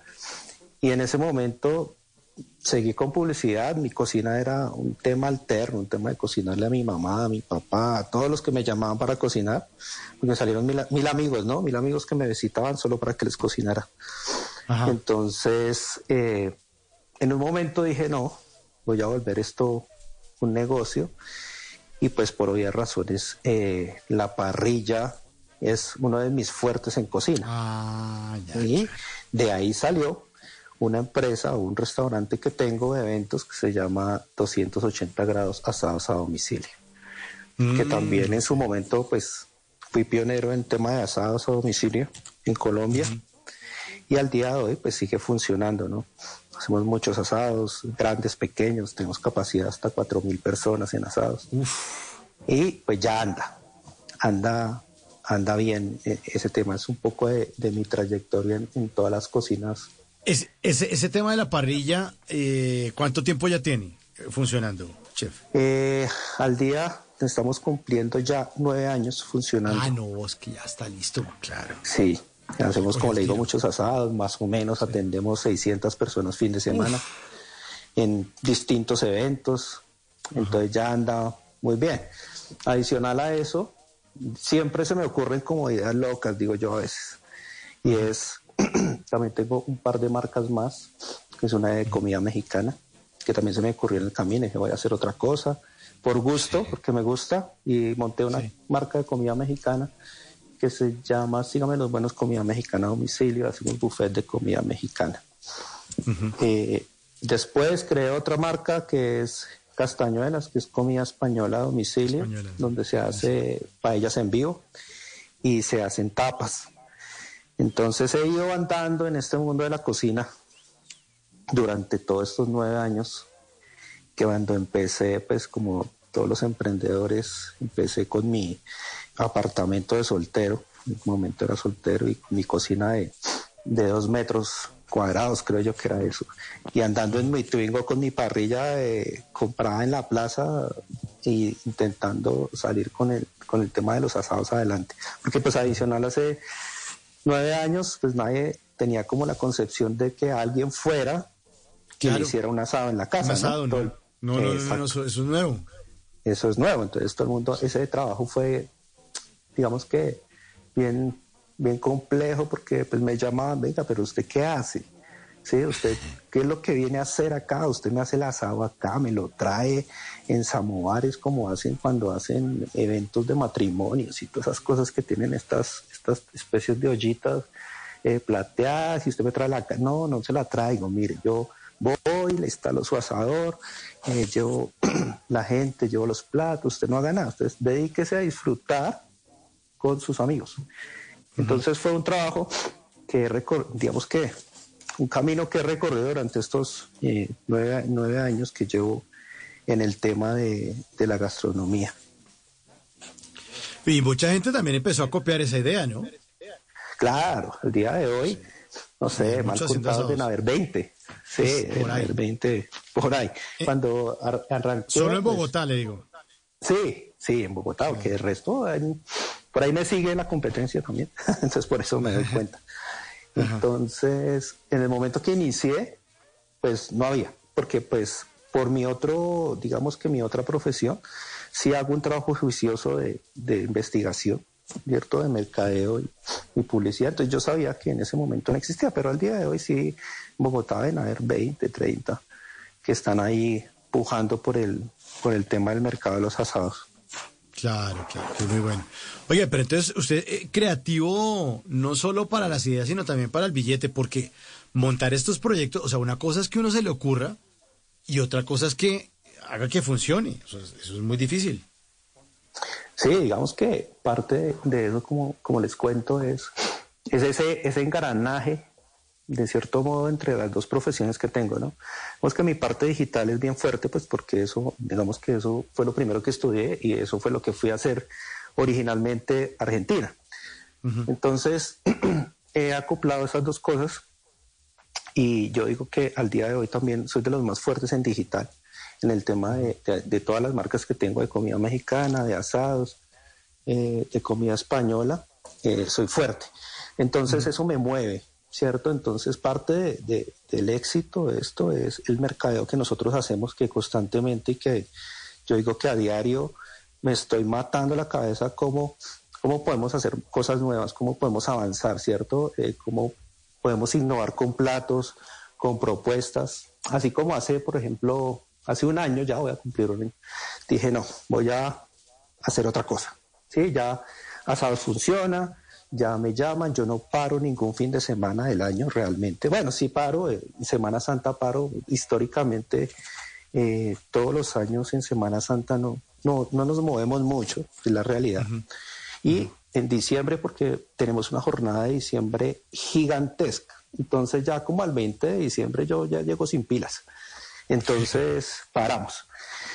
Y entonces dije, voy a dedicarme a, a otra cosa. Yo soy docente también de, las dos cosas. Soy docente de mercadeo y soy docente de cocina, de, escuela de cocina, de formación de cocineros. Y dije, no, voy a montar mi propia escuela.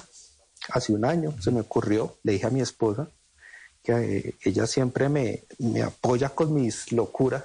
Entonces dije, vamos a montar una escuela, una escuela pequeña, no quiero todavía como lanzarme en el tema de, de formación, formación, no quiero hacer cursos para aficionados de asados, ¿sí? De el que quiera hacer el asado con el amigo, pero ay, se enreda, no sabe cómo comprar, no sabe. Y monté una escuela de, de parrilla inicialmente, hace un año. Y al día de hoy, eh, digamos que inicié haciendo un curso al mes. Después hicimos mercadeo y toda la investigación y todo el proceso. Y al día de hoy estoy haciendo dos cursos semanales, ¿cierto? Y se me llena, la gente pues sale feliz, comiendo, aprende cosas nuevas, es súper descomplicado, pasamos un rato agradable alrededor de la cocina, porque ahora se trasladó a que no es solo parrilla, sino también cursos de cocina que la gente me ha pedido, no, que chef, quiero hacer, aprender a hacer una paella, no, que quiero dejar de darle galletas de soda con atún a la gente, entonces hagamos uno de pasabocas. Entonces hacemos pasabocas, hacemos también de asado, hacemos de asado argentino. Eh, ahorita tengo, por ejemplo, de, de mes de amor y amistad, tengo un curso que me inventé que se llama Amor a la parrilla, de parejas. Entonces vamos a tener música en vivo, vino, cocinamos, después, eh, montamos la mesa, emplatamos, hacemos que todo se vea súper bonito y nos sentamos a comer y a reírnos y a disfrutar un poco. Entonces, digamos que esa parte de, como les digo, de mercadeo y, y publicidad, pues me ha servido, porque he anclado mucho y, y he engranado las dos cosas. Qué bueno, claro, claro. La creatividad, la creatividad por encima de todo.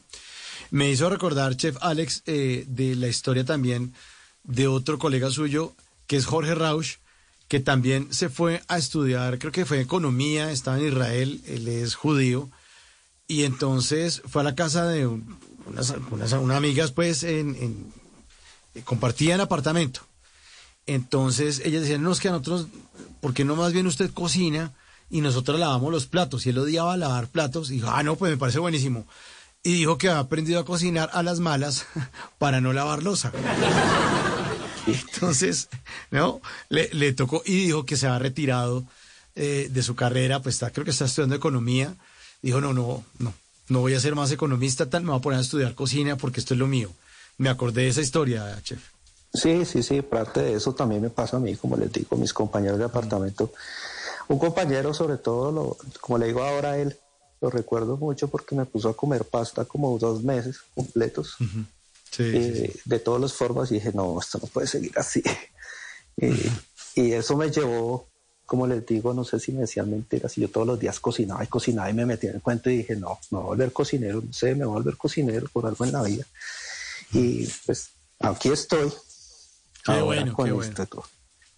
Ahora está aquí, eh, aparte de todas las cosas eh, en las que usted ha incursionado y en la que es un innovador, pues ahora le dio por hacer que Boyacá sea gourmet. ¿Y cómo es ese tema, chef? Para que eh, entremos ya en, en materia de Boyacá Gourmet. ¿Cómo es esa historia? Entonces, parte de, de todo este tema que les cuento de, de mis ideas que se me ocurren, eh, yo soy de Boyacá, ¿cierto? Toda mi familia es de Boyacá, tanto como por parte de mi papá como de mi mamá, somos de Sogamoso. Sí, yo realmente pues no, no, no viví mucho tiempo en Boyacá, pero pues tengo esas mis raíces. Pero pues cuando estaban mis abuelos eh, vivos, yo viajaba mucho y me llevaban todos los diciembre y me llevaban todos los eneros, vacaciones y allá iba a parar a donde, mi, donde mis abuelos. Entonces parte de eso y de lo que estaba contando, hay cosas que pues ya están funcionando. Dije, no, tengo que sentarme a pensar otras cosas. Y ¿qué quiero hacer? Entonces, mm, yo tomo, soy cocinero de la Mariano Moreno y estudié ya cocina de autor, ¿cierto? Y a través de eso dije, tengo que, quiero hacer una cocina de autor, pero pues de mi región, de Boyacá, rescatar todos esos sabores y todos esos productos que en cierto modo se han perdido a través del tiempo, creo yo, ¿cierto? Eh, esos productos que llevamos en el corazón cada uno de nosotros, cada uno de los colombianos. Eh, yo digo que todos los colombianos llevamos algo de Boyacá en el corazón. Cuando hace, no sé, cinco años inventaron la ruta esta de, de Luce, todo el mundo empezó a viajar a Boyacá. Y creo que siempre que viajan, no sé, paran en Venta Quemada y se comen una arepa, ¿cierto? Esa arepa boyacense con cuajada Uy, deliciosa, deliciosa. ¿cierto? Por eso digo, llevan algo de Boyacá, paran en Puente Boyacá, paran en Tibasosa, paran en ciertos pueblos y se traen algo de Boyacá. Pero, eh, digamos que en platos sí hay muchas cosas por rescatar, ¿cierto? Hay cosas por rescatar como ese cocido boyacense que muchas personas, no sé por qué motivo y, y de pronto parte de, de mi investigación y la investigación de mis, de mis colegas cocineros, los que trabajan conmigo, porque pues no, señor. Es que, es que en ciertos momentos no se le oye, como que se mueve la, la, la boca hacia otro lado y no se le oye bien. ¿Por ahí? ¿Me escucha? Ahí sí, ahí, ahí está perfecto, ahí es- esa, acomodada está perfecta. Gracias, Chef. Qué pena. Entonces les contaba que esos productos, por ejemplo el cocido boyacense que tiene toda esa serie de tubérculos, carnes y demás, y es una mezcla que al final es una mezcla perfecta, digo yo, porque es una mezcla de sabores y colores, eh, no se ha explotado de la forma que debería, ¿cierto? Es más, hace, hace poco escuché que pues ya estaba los cultivos desapareciendo porque pues el consumo no es alto y una serie de cosas que empiezan a hacer que, la, que esa cocina tradicional empiece a desaparecer. Entonces, a través de eso pensé, dije, no, tengo que explotar y tengo que poner mi conocimiento en pro de la cocina, de los sabores de Boyacá. Como les decía, me dediqué un poco a investigar, hacer cosas, hacer pruebas y acoplar esa cocina y eso que estudié ese conocimiento que, que adquirí a través un poco de la experiencia con mucha gente que he atendido, que no sé cuánta puede ser al día de hoy, son muchos, y otra ya de, de escuela, y es por qué no aplicar todo ese conocimiento de cocina o de alta cocina a un producto que tiene mucho potencial, ¿cierto? Transformar ese cocido boyacense, transformar esa arepa, ese envuelto y ponerlo de cara a un plato gourmet, ¿cierto? Eh, trabajamos con un equipo de cocina que nos hemos matado la cabeza porque, porque no hacemos esto, porque no hacemos lo otro, lo acomodamos, lo emplatamos y lo mostramos de otra forma para que la gente le llame la atención. Eso es lo que quiero, respetando obviamente pues los sabores tradicionales de Boyacá. Esa es, digamos que, eh, mi propuesta de, de, rescatar esa, esa, esa cocina y esos sabores boyacenses.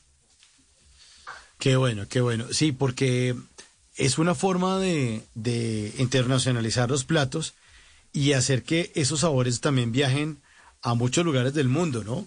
Eh, muchas veces en, en, los sitios, los restaurantes, los cruceros, los hoteles, eh, sirven comida de ciertos países, pero tienen que tener unos, unos niveles en presentación, eh, en porciones, eh, todo entra por los ojos, por supuesto. Uno con lo que primero comes con los ojos, si uno ve se antoja, si algo está mal servido o si algo no tiene como un estándar, de pronto no puede viajar. Usted que ha estado en, en, en Buenos Aires puede dar fe de eso, ¿no, Chef? Que así es.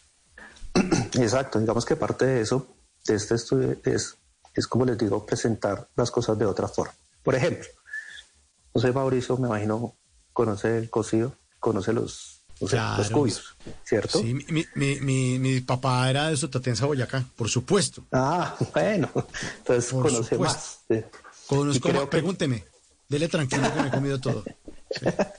Entonces, sí. eh, por apariencia, y lo he escuchado porque lo hemos, digamos que en cierto modo lo hemos testeado, es, dice, uy, no, pero es que yo, el cubio duro, ¿sí? Uh -huh. No, difícil de comer, difícil, no sé, eh, pare, alguna vez me dijeron, no, parece un gusano. Bueno, apreciaciones. Entonces, lo que nosotros tratamos con los platos es de presentar, por ejemplo, nosotros tenemos un plato que creamos y hacemos una mayonesa de cubio. ¿Sí? Entonces es un plato que queda increíble. Y lo presentamos de otra forma, obviamente respetando el sabor original de este tubérculo. Uh -huh. Por ejemplo, es, cogemos un envuelto, lo transformamos y hacemos un cremoso envuelto. Uh -huh. Y ahí vamos poniendo, y, y, la gente que ha ido a hacer la prueba de, de fuego, como decimos nosotros, eh, nosotros la observamos, la vemos y miramos y decimos, si usted saca el celular y le toma una foto al plato, por lo menos el primer punto lo lleva ganado. Claro, claro, claro, claro, claro. Hay gente que llega y dice, yo en mi vida no había comido esto, uh -huh. pero como ustedes lo presentan está increíble y no me importó y lo probé, me arriesgué a probarlo, sí, lo toman como un riesgo, dice, me arriesgué a probarlo y el sabor es increíble. Y eso sí, es lo que quiero transmitir, claro. transmitir en todos mis platos. Claro, hay, eh, incluso hay una hay la comida latinoamericana que seguramente más viaja por el mundo de la comida mexicana, porque además son puros vegetales con tortilla y una proteína. O sea, es que eso se lo come cualquier persona, eso no le cae mal a nadie. Claro, obviamente el picante mexicano no, pero pues si uno está en Finlandia, pues uno dice, pues le sirven, pero no está picante. Como pasa aquí en Colombia. Aquí en Colombia comemos picante, pero muchas veces no nos comemos las cosas como las pueden comer en Ciudad de México, que es ultra picante o que tienen, le echan picante hasta el dulce. Entonces, ese tipo de, de, ingredientes o de presentaciones o de facilidad en las preparaciones alrededor del mundo hace que la, la cultura viaje y que el país viaje a través de la comida por todo el mundo y llegue a muchos paladares porque no cae mal, no, es, no, no, no hace daño y visualmente también, como usted nos dice, chef, entra bonito y dice, ay, si ves que ese tubérculo, eso parece un gusano, ¿qué hacemos? Metámosle la mano a esto y hagamos que esto sea un plato gourmet muy lindo porque el sabor es delicioso. Exacto.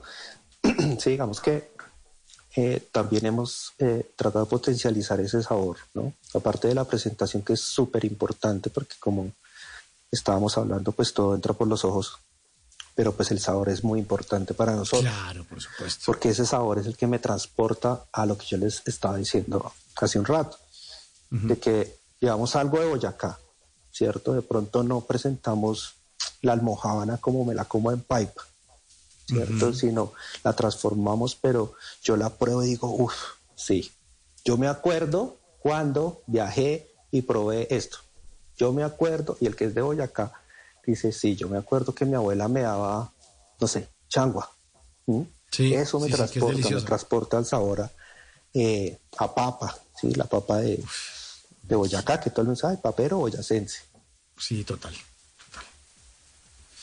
Sí, sí, sí. Yo, yo, yo eh, crecí con eso, mi hogar, mi papá boyacense, y entonces comía chua, chuguas, navios, cubios, de todo. O sea, co- había cocido normalmente en mi casa. Papa, todos los días. Sí, eh, changua, por supuesto. Y transformar esos, esos platos eh, sí que es valioso, chef, que lo haga y que le meta la creatividad. Pero digamos una changua, ¿cómo la, cómo la vuelve uno gourmet? Porque pues tiene que conservar los ingredientes, no puede dejar Claro. de ser la leche y, el, y, el, y el huevo encima, tan, y, y el cilantro, y que, ¿no? ¿Cómo, cómo la vuelve gourmet? chef? Digamos que nosotros lo que hacemos es, obviamente no podemos perder la esencia, ¿cierto? No se puede transformar, no podemos perder ese, esa concepción de plato. De la esencia. Pero lo, claro, pero sí hacemos es técnicas. Por ejemplo, en la changua, ¿qué hacemos? Hacemos, la changua tiene, mm, entre comillas, un, un lío. Y es que al ver todo dentro de esta cazuela, la gente dice, no, yo cómo, cómo hago, ¿sí? ¿Cómo este revuelto? Hay gente que de pronto, no sé, no le gusta el pan mojado, ¿sí? Hay gente que no le gusta eh, mucho la- el sabor a leche. Mi hermano es uno de esos, por ejemplo. El de la leche no puede. Entonces, nosotros qué hicimos? Separamos todos los ingredientes, los presentamos bonitos. eh, la leche le dimos un sabor distinto porque hacemos un- una técnica que se llama infusionar y infusionamos leche con papa. Entonces le cambiamos un poco eh, primero la textura y el sabor. Ahora, haciendo esta separación de ingredientes, lo que hacemos es que el comensal tiene la libertad de elegir qué prueba con qué y no está todo eh, mezclado. Si a mí no me gusta mucho el calado que lleva la changua dentro de la leche, yo lo puedo coger, lo muerdo y pruebo la leche aparte. No, la almohábana, no, tampoco. O si me gusta más bien la almohábana mojada, ah, entonces sí la puedo poner. Y al final, en todos los test que hemos hecho, nos damos cuenta que, que funciona bien, porque nos dicen, sí, claro, que yo puedo elegir. Si quiero to- tirar todo adentro, listo, lo tiro adentro. Si quiero separar, lo separo. Adicional es que mm, nosotros tenemos un, tema de servicio y es que cuando servimos estos platos, por ejemplo en la changua, la leche va aparte en una jarra donde el, el mesero, por decirlo así, es el que va sirviendo a medida de que el comensal le va diciendo. Entonces no está todo, eh, como les digo, ahí acoplado dentro del mismo plato. Y es de presentación, por eso la volvemos gourmet con una serie de técnicas de cocina que, pues, que hacen que eh, realce el sabor y realce la presentación.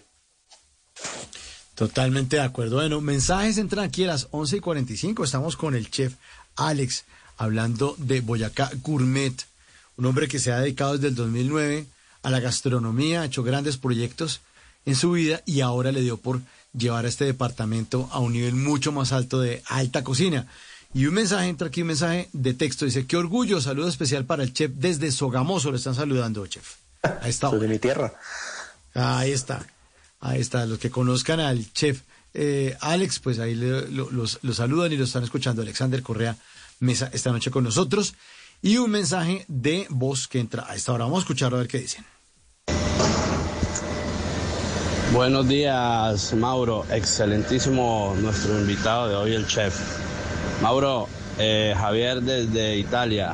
Mauro, pregúntele al chef cuándo abre un emprendimiento y se comienza a importar el cubio de Europa, porque aquí es muy berraco encontrar un, cubio pa- para hacerse un cocidito boyacense. Ese es otro emprendimiento. Muchas gracias. Que Dios los bendiga. Y aquí son las 6 y 42 de la mañana del martes. Que tengan un feliz noche y un excelente día. Gracias. Bueno, ahí está nuestro oyente desde Europa. Claro, exportar los productos es un camello también. Es un tema que no es tan fácil, no es imposible, pero no es tan fácil, ¿no? Tiene mucha regulación, además porque son perecederos y bueno. Pero digamos que es curioso el, el comentario del oyente porque en una de estas pruebas que, que nosotros hacemos cada cierto tiempo con gente externa, pues como les decía, para ver eh, cómo van los platos, cómo, cómo los siente la gente, cómo los, los adopta, por decirlo así. Nos dijeron, igual, venga chef, ¿por qué no esta mayonesa está increíble? ¿Por qué no la ponemos en tarritos y la exportamos? ¿Ve? Entonces de ahí empiezan a salir una serie de oportunidades también que pues a futuro se pueden contemplar, que pues no, no son tan locas realmente. Claro, porque es, es, es, difícil, pero no imposible. Exacto. Difícil, pero, pero no imposible. Lo que pasa es que usted lleve un cubio a Italia. Ahí que todas las, la- además el tema fitosanitario y la vaina, y como eso es un tubérculo, entonces van a pensar que lo van a sembrar allá. Los países son muy celosos con, con los productos que se pueden sembrar, con las semillas, con las frutas, ¿no? Porque llevan, llevan las- la pepa por dentro, eso es un problema a veces para los países, ¿no?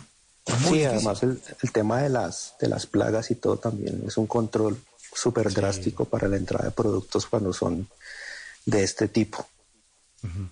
Bueno, ahí está. Mire, eh, el eh, 1148, hablando esta noche con Chef Alex, el tema del, del, del cocido boyacense. Bueno, ya hablamos de la, de la arepa, ya hablamos de la changua, ¿no? Eh, mazamorra, también la mazamorra es otra, otro, otro, otro producto también de la gastronomía boyacense. También le metió, le metió mano, le metió eh, tenedor y cuchillo y, y- y cuchara. Sí, la historia de la, mazorra, la historia de la mazamorra que nosotros hacemos es curiosa porque cuando yo viajaba y me llegaba donde mi abuela, ella me hacía mi mazamorra dulce, se llaman en Boyacá. Claro que es, Eh, de- uy, es delicioso. Sí, con queso campesino y todo eso, y siempre me hacía mi mazamorra. Hasta alguna vez en- estaba en la cocina su, su botella de chicha y tanto que ella me la guardaba que la abrió y de la fermentación que tenía salió al techo. Entonces, todas esas cosas, digamos que, que viví de, de- de niño, de adolescente, las he tratado de resaltar y sí, sí le metimos, como dice Mano, a la mazamorra y tenemos una mazamorra eh, propuesta dentro, dentro de nuestro menú de tiempos. Ese es uno de los tiempos y es la mazamorra con queso. Nosotros la... Eh, la Chef, de eso hay fotos para que las vayamos viendo en, en algún lava- alguna página, en sus cuentas de, de redes sociales. Es que ya me estoy antojado, me- me- me causa curiosidad ver las fotografías. Instagram, en mi Instagram de cuenta personal, que estoy como Alex Correa Cocinero, ahí hay un par de fotos, digamos que A verlas. no hemos sacado eh, mucho porque pues es un proceso, ¿no? Y además no queremos mm, matar un poco de la sorpresa que cuando el Ah, comensal llega porque es un menú de tiempos. Y yo digo Mauricio, lo, lo espero en mi cocina, pero yo no le voy a decir qué va a comer. Hasta que esté sentado, usted lee el menú y yo salgo y lo vamos explicando. ¿sí? Buenísimo. Vamos con mi, con- como le digo, con mi, con mi jefe de cocina, que es Martín.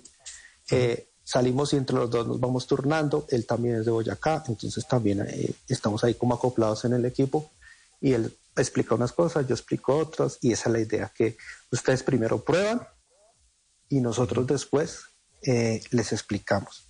Les explicamos qué es, qué están comiendo y de dónde viene.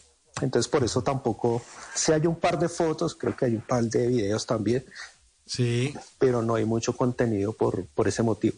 La idea de nosotros es promocionar este primer menú, digamos, empezar a hacer eh, más pruebas y sacar un menú alterno ya con comida de Boyacá más, digamos que ancestral de Boyacá. ¿sí? Buenísimo. Qué delicia. Porque, por ejemplo, eh, no sé si de pronto Mauricio lo ha escuchado, y es el, el jute boyacense. No, ese sí no. Exacto, entonces el jute es una fermentación un poco controlada de papa, ¿sí? donde se hace una sopa. Y es más tirado hacia lo que es un masato por ahí, por esos lados. No, el sabor no es igual, pero el proceso sí es similar. Un jute de maíz, por ejemplo, que ya es comida que son, dicen por ahí que son los platos perdidos.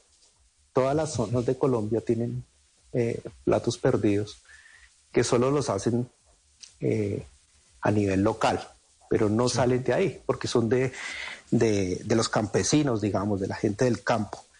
Entonces alterno a este menú que es como el más comercial, donde hablamos de arepa, donde hablamos de envuelto, de cocido, de changua, donde hablamos de queso paipa, de queso de Belén, de sabajón de feijoa. Sacamos uno alterno donde están todos esos platos ancestrales que, que de pronto nadie conoce. Entonces también estamos ahí como en ese, en ese proceso. Qué bueno, qué bueno, qué bueno. Entonces, oye, sí, aquí estoy viendo, estoy chismoseándole su, a dar follow, a seguir, su Instagram, Alex Correa Cocinero. Muy chévere, muy chévere. Aquí veo promoción septiembre, cursos asado del barril. Buenísimo para los, los, los seguidores de la gastronomía y además de, de estos sabores que uno debe intentar eh, probar y usted que es el experto modificarlos y además eh, que todos podamos degustar esta gastronomía de Boyacá, pero a un nivel mucho más alto, el nivel gourmet. Bueno, otro de los, de los platos de la gastronomía boyacense que yo también he comido en mi infancia, Step into the world of power, loyalty, and luck. I'm gonna make him an offer he can't refuse. With family, cannolis, and spins mean everything. Now, you wanna get mixed up in the family business. Introducing The Godfather at ChumbaCasino.com. Test your luck in the shadowy world of The Godfather slot. Someday, I will call upon you to do a service for me. Play The Godfather now at ChumbaCasino.com. Welcome to the family. No purchase necessary. VGW Group. Void where prohibited by law. 18 plus. Terms and conditions apply. le contaba, les contaba a los oyentes de mi padre boyacense, era la trucha. En mi casa, de vez en cuando era la trucha, esa trucha arcoíris que es deliciosa. Exacto, trucha arcoíris que pues se da en el lago de Tota. ¿no? Que digamos que es otro de los íconos eh, de Boyacá, que también nosotros la cogimos en- dentro, dentro de nuestro menú de tiempos. Eh, trucha arcoíris transformada, presentada de otra forma, eh, con una cocción lenta que le hacemos y, y un, un par de acompañamientos. Por ejemplo, en este plato, ahí hay un tema y es, como la trucha arcoíris, pero la acoplamos con el sabajón de feijoa, ¿sí? eh, tibasosa, ¿no? Eso no suena a tibasosa, creo que, no sé, todos los eh, oyentes que están en este momento, en algún momento han pasado por tibasosa. Tibasosa se convirtió en, el, en la población de la feijoa. Allá hacen todo de feijoa. Entonces nosotros mm, cogimos este producto y lo llevamos a una cocina molecular. Entonces, ¿qué hicimos? Cogimos sabajón de feijoa y lo transformamos en, en esferificaciones de sabajón. Y también hicimos un- una reducción de sabajón de, de qué? De melocotón, que también lo hacen en, tibasosa, y lo acompañamos con la trucha. Entonces a eso voy con el tema de, de transformar, a pesar de que el sabajón es más comercial realmente. Creo que, que en todo Colombia, pues el que ha pasado por Tibasosa o inclusive en Bogotá se consigue, en algunas licoreras, pues bueno, lo consigue, lo conseguimos, Pero nosotros quisimos hacer eso y lo acoplamos, como les digo, a una alta cocina. Hicimos esferitas de sabajón, donde yo puedo probar la trucha eh, en su sabor original, digámoslo así, pero lo acompaño con esas esferas y cuando yo muerdo se me explota en la boca y me da un poquito de sabor a ese licor. Entonces, eso realmente es un sabor increíble.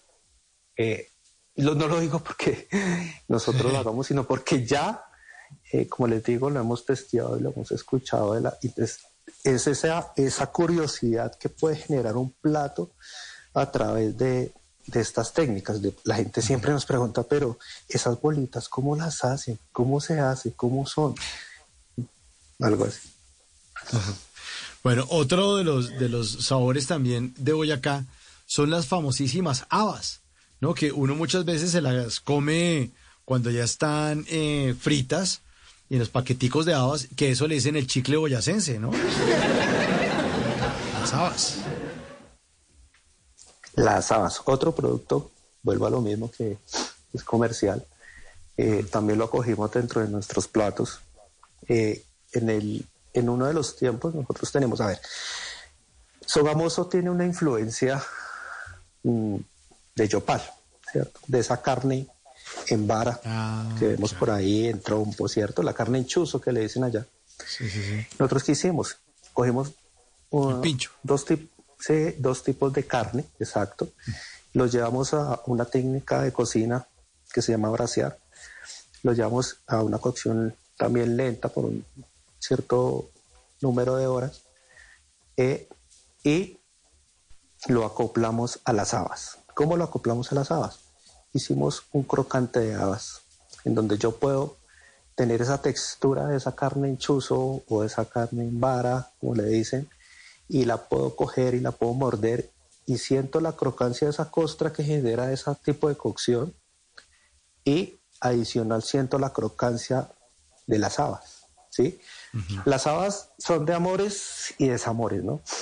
Hay gente que le encanta eh, el chicle boyacense, como estábamos hablando, pero también hay gente que, no, no, yo eso no, no, no me lo como. Pero de esta forma hemos visto que sí, al final, mm, en ciertas ocasiones, no se dan cuenta de lo que, de que, de que están comiéndose una haba, de que es una presentación distinta, de que se la están comiendo con una carne. En este plato también tenemos una, una crocancia con, con alberjas, ¿cierto? Y en esas combinaciones de sabores es donde eh, nosotros decimos es la combinación ganadora de los platos. Es la combinación que la gente, después de que como dice, yo no lo había probado, tenía en mi mente otra cosa y esto es totalmente distinto a lo que yo me imaginaba. Y es increíble. Bueno, y aquí le están preguntando que qué que, que es la comida de tiempos. Un oyente aquí pregunta que el menú Ah, de ok. tiempos. Un menú de tiempos es un menú diseñado, digamos que de cierta forma secreto, ¿sí? No es como el menú del restaurante tradicional que yo llego, veo la carta y deme un salmón con salsa de maracuyá. No, menú de tiempos es un, para mí es un, es mi, mi- mi definición, digamos. es un viaje gastronómico a través de unos sabores. Por ejemplo, menú de nosotros es con sabor a Boyacá. Entonces, es donde yo encuentro unas entradas eh, unos platos fuertes y un postre eh, por tiempos y por porciones pequeñas. Entonces, ejemplo, yo puedo tener un snack, que para nosotros el snack ahorita es la mayonesa que les estaba contando de cubio y otra que tenemos de rúa, eh, con unos eh, papitas para que de pronto ser más claros o unos chips de arracacha. Eso es un snack y es un tiempo. Después viajo a una entrada que es el cubi, es el, las carnes con la crocancia de habas y, y finalizo con un postre.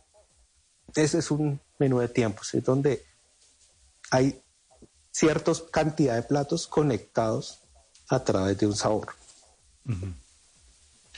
Buenísimo. Que a propósito Ahí están está. de moda. Están de moda. Pues mi querido chef Alex, le queremos agradecer muchísimo su presencia esta noche en Bla Bla Blue. Le mandamos un gran abrazo. Gracias por, por estar con nosotros y gracias por tomar un poco de la gastronomía colombiana y llevarla a unos niveles muchísimo más altos. Último mensaje que entra por acá. Dicen por acá que eh, qué rico la trucha, exquisito pez de tierra fría, la trucha de Chitagá, norte de Santander, que es lo mejor. Chef Alex, feliz resto de noche. Gracias por cocinar y por deleitarnos con esos sabores y por antojarnos sobre todo. No, mil gracias a ustedes por el espacio. Eh, nada, eh, por ahí pueden seguirme en mis redes para ir viendo pla- platos y propuestas que me voy inventando en el camino. Y nada, los espero a todos en mis cocinas. Mis cocinas están abiertas para ustedes, Mauricio, para toda la audiencia que quiera probar de platos de Boyacá. Bienvenidos. Boyacá es puro sabor y llevamos un pedacito de Boyacá en el corazón. Chef Alex esta noche en Bla Bla Bla.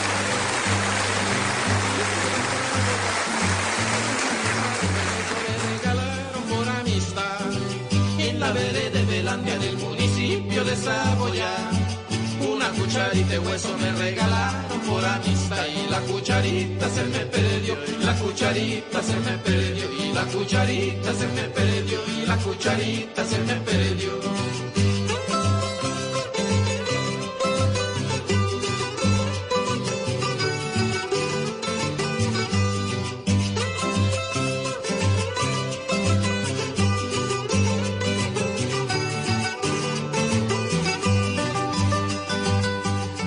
Claro, la cucharita, la cucharita a la que le queremos meter a todos los platos del chef Alex. Ya son las 12 de la noche, dos minutos, ya está- estamos listos con Javier Segura para Voces y Sonidos. Nos va a hacer una actualización de las noticias más importantes de Colombia y el mundo. Pero al regreso, una gran invitada, Johanna Cordobés, de Tirando por Colombia. Resulta que los adultos somos responsables del embarazo de las adolescentes, las cifras siguen aumentando, bueno, y eso está creando una cantidad de problemas graves para nosotros como país. Por eso nosotros los adultos también somos responsables de esto que está ocurriendo. Así no tengamos hijos ni sobrinos, nosotros todos somos responsables. Por eso Joana Cordobés de Tirando por Colombia estará aquí en minutos en Bla Bla Blue y además la nueva canción de J Balvin. Esto es Bla Bla Blue, ya volvemos.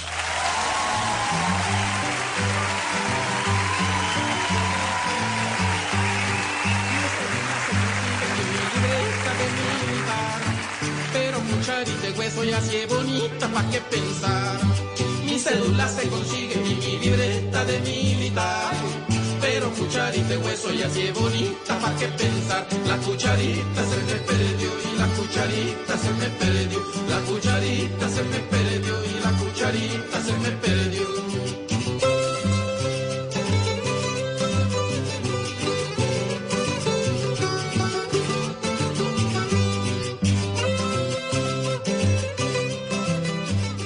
En las noches la única que no se cansa es la lengua.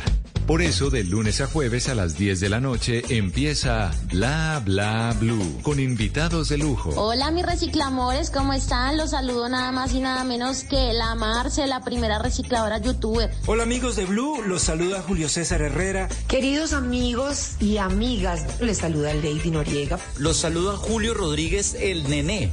Les saluda Jorge Duque Linares. Saluda Georgina Ruiz Sandoval Goga. Con buena música, con historias que merecen ser contadas, con expertos en esos temas que desde nuestra casa tanto nos inquietan y con las llamadas de los oyentes que quieran hacer parte de este espacio de conversaciones para gente despierta. Bla bla blue. De 10 de la noche a 1 de la mañana. Bla bla blue. Porque ahora te escuchamos en la radio. Voces y sonidos de Colombia y el mundo. En Blue Radio y bluradio.com. Porque la verdad es de todos. Ya son las 12 de la noche y cuatro minutos. Actualizamos las noticias en Blue Radio y mucha atención que un candidato a la alcaldía de Mocoa está denunciando amenazas contra su vida que se hicieron efectivas esta noche con un panfleto de supuestos miembros de la segunda marca Italia. Nos informa Jairo Figueroa. Pues Javier Luis Carlos Guevara, candidato a la alcaldía de Mocoa por el partido ASI, denunció graves amenazas que en la noche de este lunes se hicieron efectivas con un escrito presuntamente de la disidencia segunda Marquetalia. El joven político de 38 años de edad teme por su vida luego de dos seguimientos de personas extrañas, una de las cuales fue capturada por la policía. el equipo de avanzada de nuestra campaña logró identificar a un sujeto quien venía siguiéndonos en varias reuniones, yo llamaba a la policía, capturan a esta persona con una moto portada, con antecedentes por porte ilegal de armas. Más adelante en otro evento que tuvimos en Planadas, de igual manera llegan unas personas eh, queriendo abordar al candidato y pues que son eh, rápidamente eh, los identifican y con la policía pues los tipos se desahuyentan y esta vez ya llegan hasta nuestra residencia con un panfleto amenazándonos, dándonos un tiempo para abandonar el municipio. La verdad que eso nos llena de mucha tristeza. A esta situación del aspirante se suman las amenazas denunciadas por un candidato a la gobernación del Putumayo y otro candidato a la alcaldía de Puerto Guzmán, al oriente del departamento. Gracias Jairo, 12 de la noche y 6 minutos y nos vamos al norte del país porque en un exclusivo sector del norte de Barranquilla capturaron a un hombre que tenía 11 anotaciones judiciales por diferentes delitos como porte de estupefacientes, hurto calificado, fuga de presos, entre otros. Ingel de la Rosa.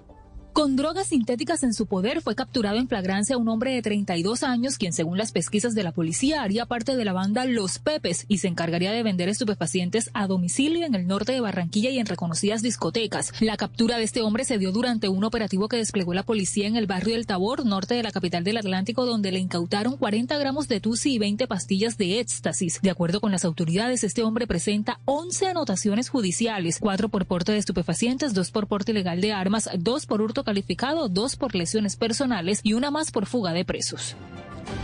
12 de la noche y 7 minutos y nos vamos para Bucaramanga porque en las últimas horas fueron capturadas 148 personas por diferentes delitos. Esto en medio de la Feria Bonita. Entre los detenidos está una banda conocida como los bufones señalados de hurtar más de 150 motocicletas. Bolisea. Entre los 148 capturados están tres hombres que habían robado más de 150 motocicletas en el área metropolitana de Bucaramanga. Además de eso, realizaban extorsiones para regresar las motos hurtadas, razón por la cual venían recibiendo más de 50 millones de pesos mensuales. General de la Policía José James Roa. Importante resaltar que Eduard Javier Vázquez Bernal era conocido como payaso y era el cabecilla. En lo que va de este año se han capturado 89 personas por el delito de robo de motocicletas y se han recuperado 335 motocicletas en Bucaramanga y su área metropolitana. 12 de la noche y 7 minutos, un hombre de, de 29 años fue capturado por la policía al salir de una cita médica. Sería responsable de un ataque con explosivos en el municipio de Corinto, en el departamento del Cauca, que dejó 17 personas heridas. El sujeto, el sujeto pertenece a la columna móvil Dagoberto Ramos. Desde Cali nos informa Felipe Perlaza.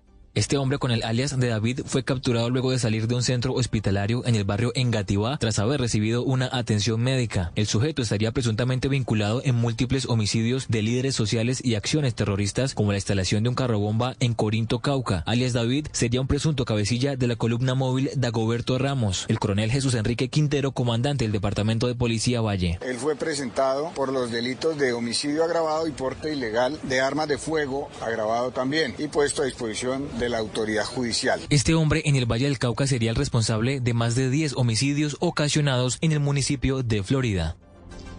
12 de la noche y 9 minutos, una mujer trans fue enviada a la cárcel por el secuestro y homicidio de un menor de edad con quien al parecer tenía una relación sentimental. Desde Medellín nos informa Juan José Yepes. Se trata de alias Natalia, una mujer trans que estaría involucrada en la desaparición y posterior homicidio de Alexis Gómez, un menor de 15 años con quien aparentemente tenía una relación sentimental. El adolescente había desaparecido el 3 de junio en la comuna 13 de Medellín y fue encontrado sin vida en zona montañosa del corregimiento de San Sebastián de Palmitas. Según investigaciones del CTI de la Fiscalía, alias Natalia había estado con el menor el día de la desaparición y también habrían estado juntos en el lugar donde fue encontrado el cadáver. La fiscal de Medellín, Girimilena Amado Sánchez, señaló que la mujer trans, al parecer, se había obsesionado con el adolescente. En la investigación se logró establecer que esta persona estaba obsesionada con el menor y parece que el móvil fue eh, los celos que Natalia sentía por la víctima. La investigada se había trasladado al Valle del Cauca para intentar evadir a las autoridades. Sin embargo, fue capturado en el puerto de Buenaventura.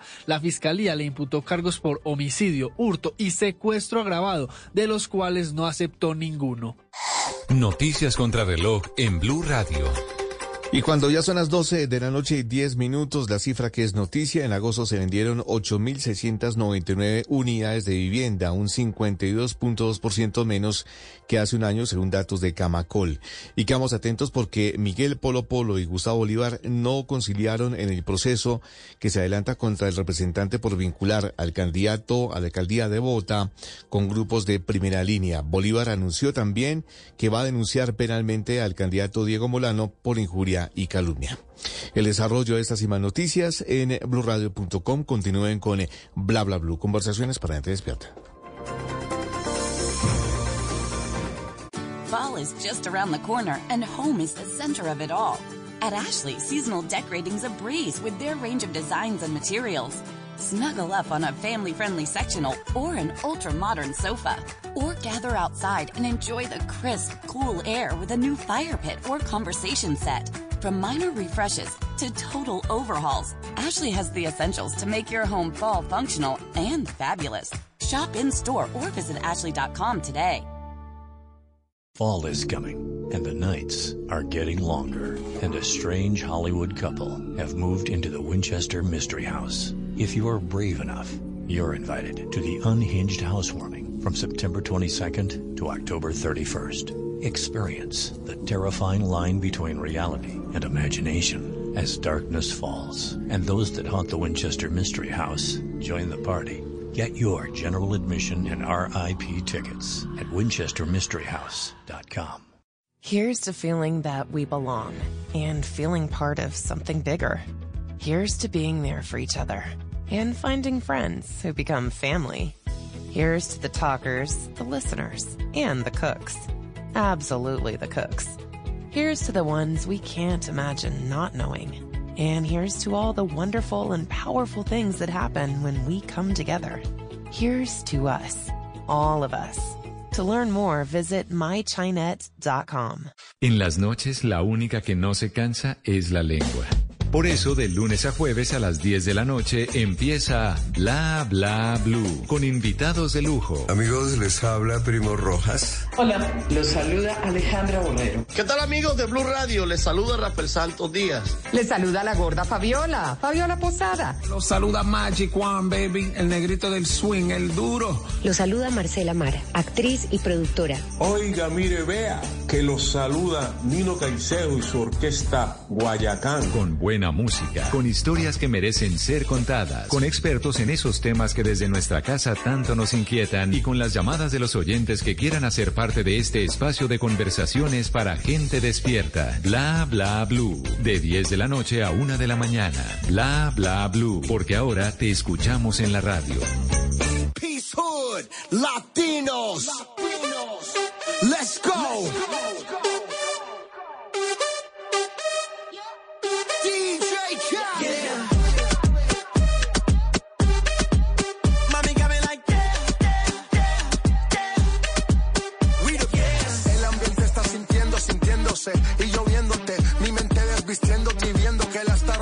Pues te voy a llevar de viaje, pasaje pa' España o pa' Londres. ¿En dónde te escondes? Pa' que regrese, sonrisa de porce, dale, sonríe, dale, confía. El corazón frío, los rubíes, los Enséñame los dientes, dientes, dientes, dientes.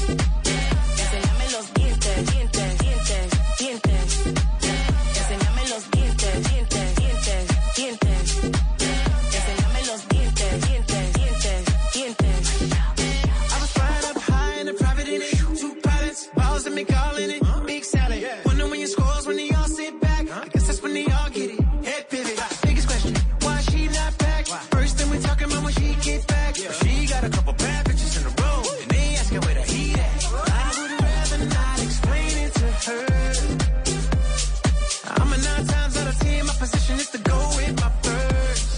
Never the position, overreact. Get them in position and give them feedback. But my honest is the honest truth to never, never be fair.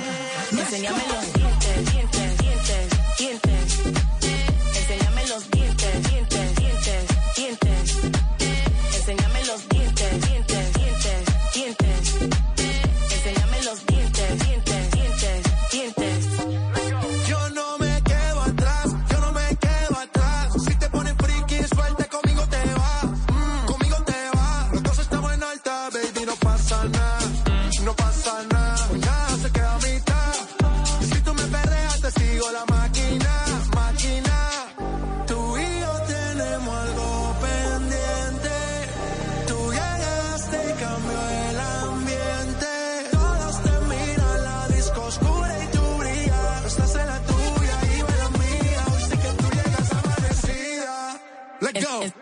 enséñame los dientes, dientes. Eh, eh, eh, enséñame los dientes. Bienvenidos, bienvenidas a la tercera hora de Bla Bla Bla. sí, con una buena sonrisa se pueden enseñar los dientes.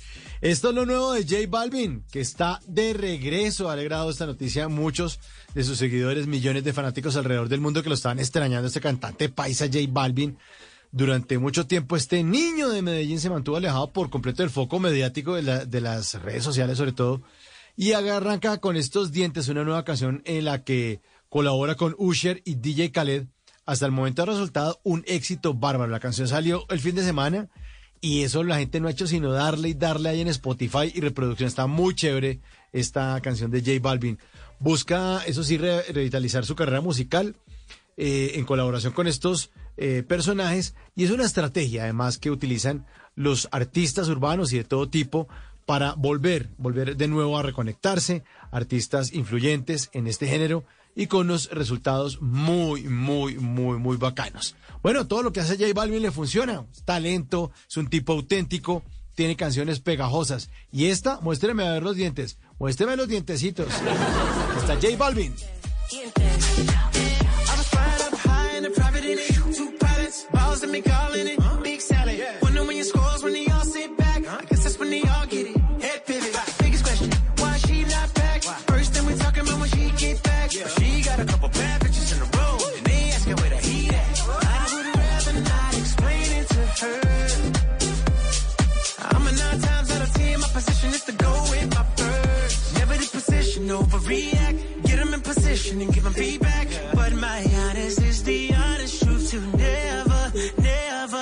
Fair.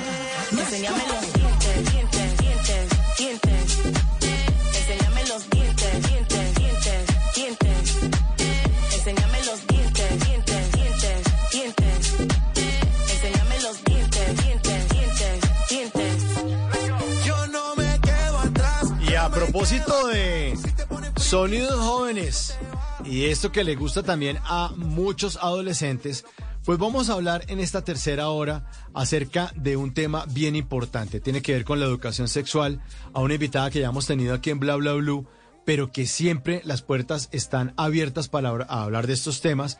Y ella es Joana Cordobés de Tirando por Colombia. Joana, muy buenas noches y bienvenida a Bla Bla Blue. Hola Mauricio, hola a todos. Eh, gracias por invitarme de nuevo. Y la verdad es que me encanta este espacio, lo disfruto muchísimo. Nosotros también, Joana, sobre todo porque la labor que usted hace en Tirando por Colombia, las redes sociales de ustedes en Facebook, en X es Tirando por Col, ¿no? En X y Tirando por Colombia en, en Instagram, ¿verdad? Sí, exacto. Entonces en Facebook, en Instagram es arroba tirando X Colombia y en X, nuestro antiguo Twitter, es arroba tirando X Col. Tirando X Col. Bueno, y para los oyentes que pronto están desconectados, dicen, pero esa vaina, ¿qué, qué es Tirando por Colombia, Joana? es que nos faltan Bueno, no, despistados. Y van a tirar todos. Ah. Sí, no, la Tiratón por Colombia. Eh, Tirando por Colombia, entonces nosotros somos una organización, llevamos más de seis años trabajando por la prevención del embarazo adolescente. Y muchísimas personas me preguntan por qué el embarazo adolescente. Y resulta que en nuestro país, una de cada cinco adolescentes, eso quiere decir el 20% de nuestra población femenina, es madre o está embarazada de estas adolescentes. Eh, para 20%? nosotros, el 20%, Mauricio, imagínate eso.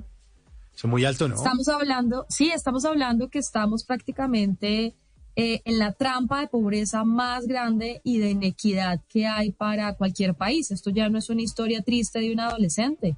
Esta es una tragedia real para cualquier país en términos de desarrollo. Y si quieres les cuento como por qué. Por favor, por favor. Eh, imaginémonos entonces una de estas adolescentes en cualquier ciudad de nuestro país que queda embarazada. Normalmente son de los estratos socioeconómicos más vulnerables. Eh, estas adolescentes van a ser normalmente madres cabeza de familia, tendrán entre dos y tres hijos antes de los 20 años y van a dejar de estudiar el 90% de ellas. Entonces, imaginémonos esta combinación.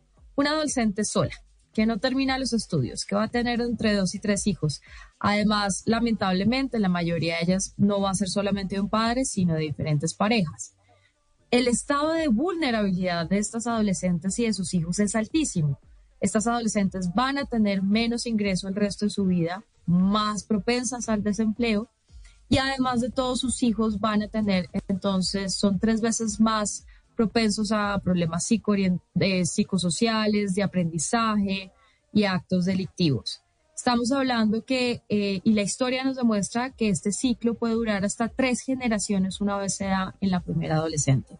Entonces, para eso es, además es un costo altísimo en términos de salud. Un embarazo adolescente cuesta el doble que un embarazo de una mujer que ya es madura. Eh, ¿Por qué? Y obviamente, porque es un embarazo de alto riesgo. Entonces los cuidados tienen que ser diferentes. Eh, el embarazo, como es de alto riesgo, todavía, digamos, su cuerpo no está al 100% desarrollado. Y estos chiquitos, además, normalmente nacen con diferentes eh, temas de salud, entre ellos eh, malnutrición. Entonces, el costo realmente para el país es altísimo, ¿no? Y además de todo, pues estamos hablando de vulnerabilidades, estamos hablando de violencias, de abusos. Realmente es, es la trampa de pobreza y de inequidad más grande de nuestro país. Y es increíble, ¿no? Porque eh, incluso lo hablábamos la otra vez, Joana, pero, o sea, tenemos que repetirlo una y otra vez, una y otra vez, y las veces que usted quiera aquí. Joana, bienvenida, por favor habla, habla, habla, para que lo repitamos una y otra vez. Hay personas que pues dicen, no, pero ya tengo 50 años, mis hijos ya están adelante, ¿no? ¿Qué? ya no tengo ese problema. No, el problema es de todo el país, ¿no? Que incluso uno de los grandes problemas de Colombia es que cada uno piensa en uno mismo. En una isla ahí, no, no tenemos nada que ver. Cuando uno piensa en combo, cuando uno piensa en grupo, como veíamos a los japoneses recogiendo basura en los estadios en el pasado Mundial de Fútbol en Qatar, todos unidos, empujando todos el carro por el mismo lado, pues el país funciona. Entonces, ¿cómo hacemos nosotros también para que desde nuestra adultez, y no, estoy alejado de ese tema del embarazo, ni siquiera tengo sobrina, lo que sea, ¿cómo hacemos nosotros también para preocuparnos, para, para empujar todos el carro para el mismo lado y para darnos cuenta de que tener el 20% de mujeres embarazadas, que sean jóvenes, que muchas no han llegado ni a los 18 años, que no han acabado ni siquiera de entender el mundo y ya están embarazadas, cómo eso también nos afecta a todos como país y cómo vamos a tener una nación en el 2030, 2050, 2070 en ruinas, porque resulta que la, el, el, tema de la pobreza se sigue dando, se sigue dando, se sigue dando, como nos dice Johanna, se sigue repitiendo en las generaciones. Acuérdense de esas que dicen, uy, no, pero es que usted, la abuela, la hija y la mamá tuvieron las hijas de los 14 años. Sí, pues eso no es chistoso, eso es una embarrada. No, pero hemos tenido la felicidad de tener una familia. Sí, pero si ustedes, cada uno hubiera terminado el bachillerato, por lo menos, hubiera terminado una carrera técnica, pues las vainas hubieran sido distintas. Y no estar repitiendo esa cadena familiar de embarazos prematuros. No es que todas son así. No, ay, es que no se sabe ni cuál es la mamá ni cuál es la hija. Ambas iguales de churras y de lindas. Sí, eso suena muy bonito, eso es muy machista, pero eso no hace que funcione un país. Eso es un gran error que tenemos que prevenir. Y ahí, como decías, todos tirando para el mismo lado, todos tirando para construir país. Y, y es súper cierto, digamos, cuando hablabas cuál es el rol de los adultos, así tengan o no tengan estos adolescentes en los diferentes escenarios que me invitan a hablar, normalmente responsabilizo a los adultos del embarazo adolescente y ese es un gran error, digamos, que nosotros tenemos de, como sociedades que creemos que los adolescentes realmente son eh, los grandes responsables de este fenómeno. Y resulta que no, y te lo voy a decir por qué, te voy a decir por qué y le voy a contar a tu audiencia por qué. Los primeros responsables de un embarazo adolescente somos los padres, por ejemplo. Entonces, ¿por qué somos los padres? ¿Por qué crees tú eso? Eh, porque no damos información.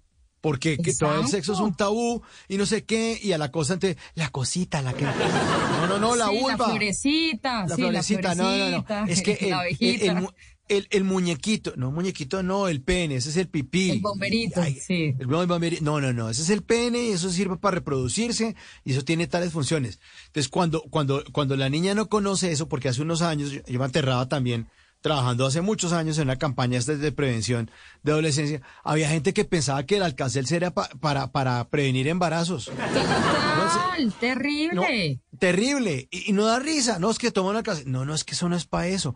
No, que si después de aquello, si salta, se le sale ahí la semillita y entonces la mujer no queda embarazada. Y yo decía, yo no puedo creer que ustedes me están diciendo, me decía, son los resultados de estudios. Hay gente que tiene 12, 14 años que piensa que eso es real. Y uno no. De acuerdo. Estamos sobados. Y eso, la- los primeros responsables somos los padres. Yo soy Ujú. madre de un niño de cuatro años eh, y para criar un hijo uno tiene que además eh, instruirse. Todos los adultos somos analfabetas sexuales, o sí, nadie me diga que no. Eh, no entendemos realmente que la diferencia, por ejemplo, entre sexo y sexualidad. La gente piensa muchas veces que es exactamente lo mismo. Y resulta que nosotros desde que nacen nuestros hijos, como muy bien lo decías tú, pues tenemos que comenzar a hablar. Por ejemplo, las primeras edades es para evitar abusos y violencias. Entonces, entre más claros seamos nosotros en las partes del cuerpo, en esa comunicación y que son sus partes privadas, que nadie tiene por qué ir a tocarlos ni a mirarlos, eh, pues mejor va, mejores chiquitos vamos a criar en ese sentido, sobre todo que ya vamos a comenzar a eh, generar un canal de comunicación. Esto es importantísimo. Y, por ejemplo, desde Tirando por Colombia estamos generando en este momento eh, una ruta de WhatsApp, porque, digamos, parte de lo que hacemos con los adolescentes eh, en las instituciones educativas donde trabajamos es una ruta de WhatsApp, es un WhatsApp, un chatbot, donde los adolescentes entran y tienen información sobre cómo prevenir un embarazo adolescente. Queremos hacer exactamente lo mismo para los padres. Queremos entonces apoyar a estos padres, digamos, más modernos, responsables, que entienden la importancia de cuidar el futuro de sus hijos eh, y protegerlos de cualquier tipo de abusos o de violencias. Entonces, eh, para eso, por ejemplo, nosotros ya estamos creando una ruta de WhatsApp, un super chatbot para padres precisamente. Pero entonces, ahí vamos el primer responsable, los padres. Los segundos grandes responsables en términos de adultos, adivina cuáles son.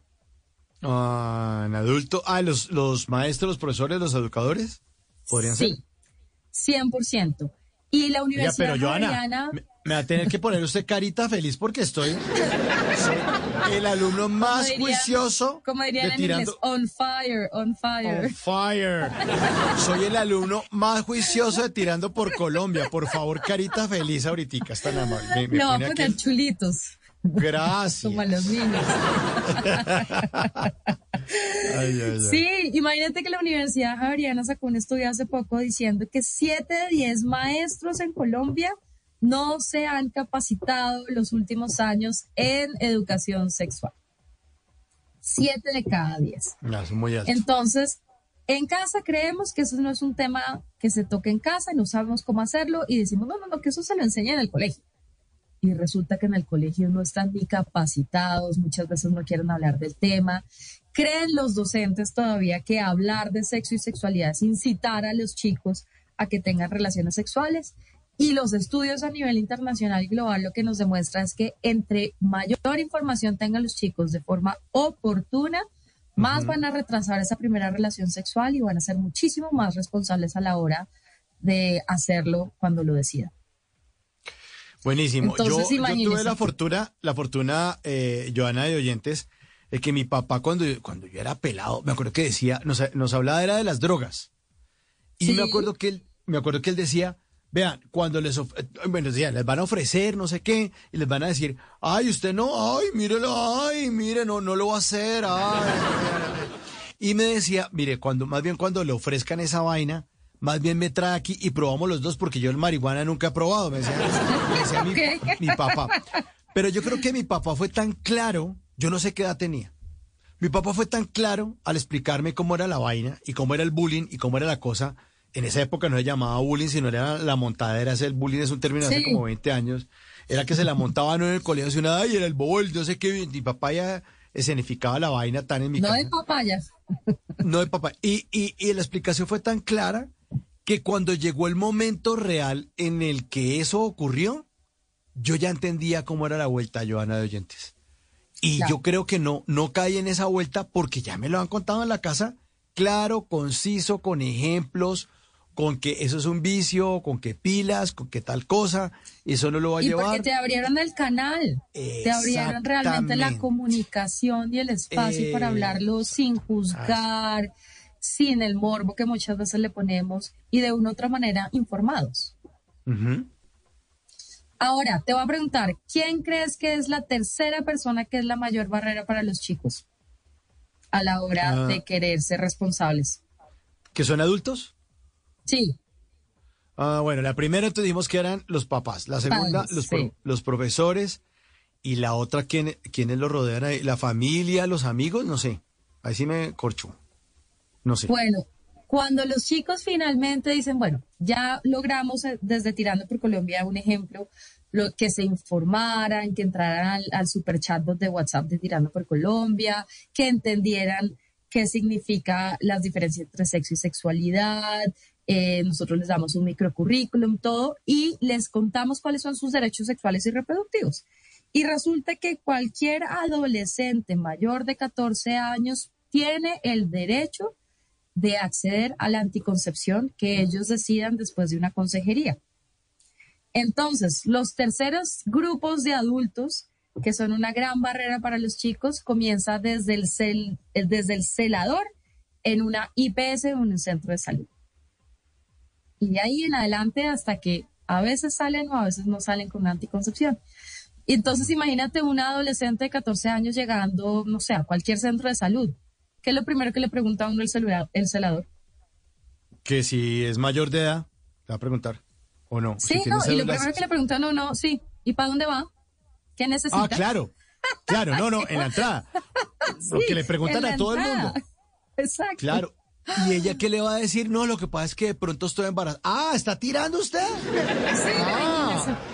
Claro, ya. Entonces, por ejemplo, desde Tirando por Colombia, la Cámara de Comercio de Bogotá y Edelman, hace unas tres semanas hicimos un conversatorio, un taller, toda una mañana con el sector salud. De eso estábamos hablando de IPS, CPS, Pharma, eh, médicos, todo el tipo de instituciones, para encontrar cómo acabar con las barreras de anticoncepción de los chicos, porque Obviamente, eh, el primero es el celador, pero estamos hablando que si logra pasar el celador, llega a una sala de espera donde probablemente lo van a la o lo van a, juzgar eh, que está muy chiquito, que ahí está solo, que está, y probablemente también en el momento que le hagan la consejería y la consulta ya el prestador de servicio de, de salud no utiliza el lenguaje correcto, no hay una diferenciación eh, para este grupo de edad. Entonces, realmente nosotros hicimos también un ejercicio en la ciudad de Barranquilla, por ejemplo.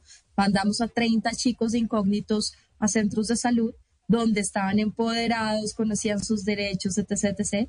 Mira, Mauricio, de 30 chicos que mandamos, con la misión de salir con un anticonceptivo, ninguno salió con un anticonceptivo. ¿En serio? Está ¿Y, y, por qué? ¿Pero llegaron allá a preguntar y se los negaron o, o qué, qué barreras les pusieron? Porque que no era el día, que no estaba la persona, que el anticonceptivo que habían pedido no era. De, a veces desde la entrada les decían que no, que ese servicio no existía, que eso era para ya mujeres embarazadas o mayores de 18 o para migrantes. O sea, el juzgar de los adultos alrededor de los adolescentes para ejercer sus derechos sexuales y reproductivos es inmensa, comenzando por el desconocimiento y de ahí en adelante para ese tabú y imaginarios erróneos que tenemos alrededor de la sexualidad de los chicos. Increíble, increíble. Eh, me hace pensar, Joana y oyentes, que nos queremos siempre meter como en la cama de todos, ¿no? O sea, las orientaciones sexuales también. Ay, no, ese le gustan los hombres, ese... ¿Y que usted qué le importa? Ya, zapa. No importa, eso es la vida de él, ya, listo, o la vida de ella, tranquila. Eh, Y aquí también, entonces llega la persona a preguntar por un, un anticonceptivo, no venga y usted, eh, pero cu- usted cuántos años tiene, pero no es que no está autorizado, no es que, eh, pero, pero usted está muy chiquita como para estar pidiendo anticonceptivos. niña. O sea, Exacto. mm, Y lo podemos ver hasta en la droguería, ¿no? Porque estamos hablando de chicos que Sí. conocen sus derechos, que probablemente no tienen, digamos, el poder adquisitivo de ir a una droguería a comprarlos y tienen que ir a un centro de salud. Pero lo vemos exactamente en cualquier droguería y no solamente en los adolescentes. Yo todavía como adulta a veces pido un, pido un condón o un anticonceptivo y lo miran todavía uno medio raro, no son capaces de mirarme a los Claro. ojos. Y además porque dicen, ¿cuál prefiere? ¿El paquete que viene de a 6 o de 8? Y uno, el de 8 y todos, ¡wash! Ah, pues, Y ahí donde este, se le ah. ocurra pedir con sabores, olores o cosas raras. No, pero de ahí quien la ve todavía en puestecita, Joana, y pidiendo con sabor. ay, uy, no, no, no, no. Ah, quien la ve a la doctora. Ay, ay, ay, cuidado. No, pero yo creo que eso habla mucho de cómo realmente vemos el sexo y la sexualidad como cultura y en general los adultos, la apertura que necesitamos realmente tener para que esta problemática del embarazo adolescente, donde el 20% de nuestra población de adolescentes, mujeres, está quedando en la trampa de pobreza más grande que tenemos. Entonces, sí hay una grandísima responsabilidad. Obviamente, la decisión final va a ser del adolescente y la adolescente, pero sí creo que nosotros como adultos tendremos que hacer muchísimas cosas más de las que estamos haciendo. Increíble. Y además increíble, Joana, que pasen tantos años y siga esto, porque lo que yo le estaba contando ahorita del alcance del serial y esos métodos anticonceptivos inventados ahí, le estoy hablando de campa- campañas que estamos haciendo en el 2008, 2009 y, y, y estábamos en estamos en el 2023 y sigue ocurriendo lo mismo, o sea, 14 años después y sigue pasando lo mismo. Me sorprende. Yo creo que sí, parte de lo que estamos haciendo en este momento desde Tirando por Colombia son diferentes tipos de campaña. Cara, la que yo te estaba comentando que estamos eh, haciendo y queremos crear una ruta de WhatsApp, de un, un chatbot de WhatsApp para los, los adultos. Eh, para esto, además, quisiera pedirle ayuda a tu audiencia porque queremos hacerlo con el pie derecho precisamente. Y estamos generando unos grupos focales. ¿Esto qué es? Unos grupos de padres eh, de forma virtual. Nos vamos a reunir, a hablar sobre el tema, entender sobre todo cuáles son nuestras necesidades, nuestros miedos, nuestras barreras y eh, educarnos un poco mejor para cuidar a nuestros hijos y el futuro de ellos. Entonces, este formulario lo van a encontrar precisamente en nuestras redes, las que les estaba mencionando. Entonces, cuando entramos, entonces en Facebook y en Instagram es arroba tirando X Colombia y en X es arroba tirando X Col. Ahí se pueden inscribir eh, y los vamos a estar como contactando para que efectivamente podamos hablar un poco más de este tema y sobre todo que cuando nos reunimos con padres, nosotros muchas veces en las instituciones educativas también tenemos reuniones con padres y lo que nos damos cuenta es que efectivamente todos queremos hacer un mejor esfuerzo y todos queremos cuidar el futuro de nuestros hijos. Entonces, eh, esa es una gran invitación que les hago en este momento. La otra, por ejemplo, es que vamos, se viene la semana andina de prevención de embarazo adolescente. Ya comienza esta semana y va a ser prácticamente hasta el final del mes. Esta semana andina o estos días de semana andina, lo que se hace es tratar de hacer mayor conciencia a esta problemática, ¿no? Y desde Tirando por Colombia nos hemos venido aliando con la Fundación Contigo, la Fundación Los Sueños de Lili y Exceltis para saber, y vamos a hacer una encuesta a nivel nacional en Bogotá, Cartagena, Medellín, Cali, Bucaramanga y Santa Marta, sobre si efectivamente los adultos sabemos hablar y prevenir los embarazos adolescentes con nuestros hijos y los, y los adolescentes que nos rodean. ¿Tú qué crees que va a salir de ese titular? Pues que no, pues que no sabemos, ¿no? Yo creo que nos vamos a rajar. Pues claro, pues claro, yo también creo, por supuesto. Sí, yo- pero bueno, esa es por lo menos una primera, como nosotros llamamos, una línea base. Vamos a entender efectivamente en qué estamos como adultos, porque como siempre le ponemos la responsabilidad a los adolescentes, en esta ocasión en Tirando por Colombia quisimos hacerlo al revés. Vamos a entender desde los adultos si estamos haciendo bien la tarea o no. Sí, porque yo creo que todavía nos falta, nos falta mucho. Eh, sigue siendo tabú el tema del, del, de- de- del sexo y desinformación. Si nosotros como adultos no estamos informados, pues ¿qué, le vamos a, ¿qué les vamos a dejar a las nuevas generaciones si no tenemos ni idea? O no sabemos cómo abordar el tema, no sabemos cómo decirlo, ¿no? Y seguimos De con los prejuicios. Sobre todo que sabes que, Mauricio, es muy, muy importante entender que a los, a, a los niños como a los adolescentes hay que hablarles de formas diferentes.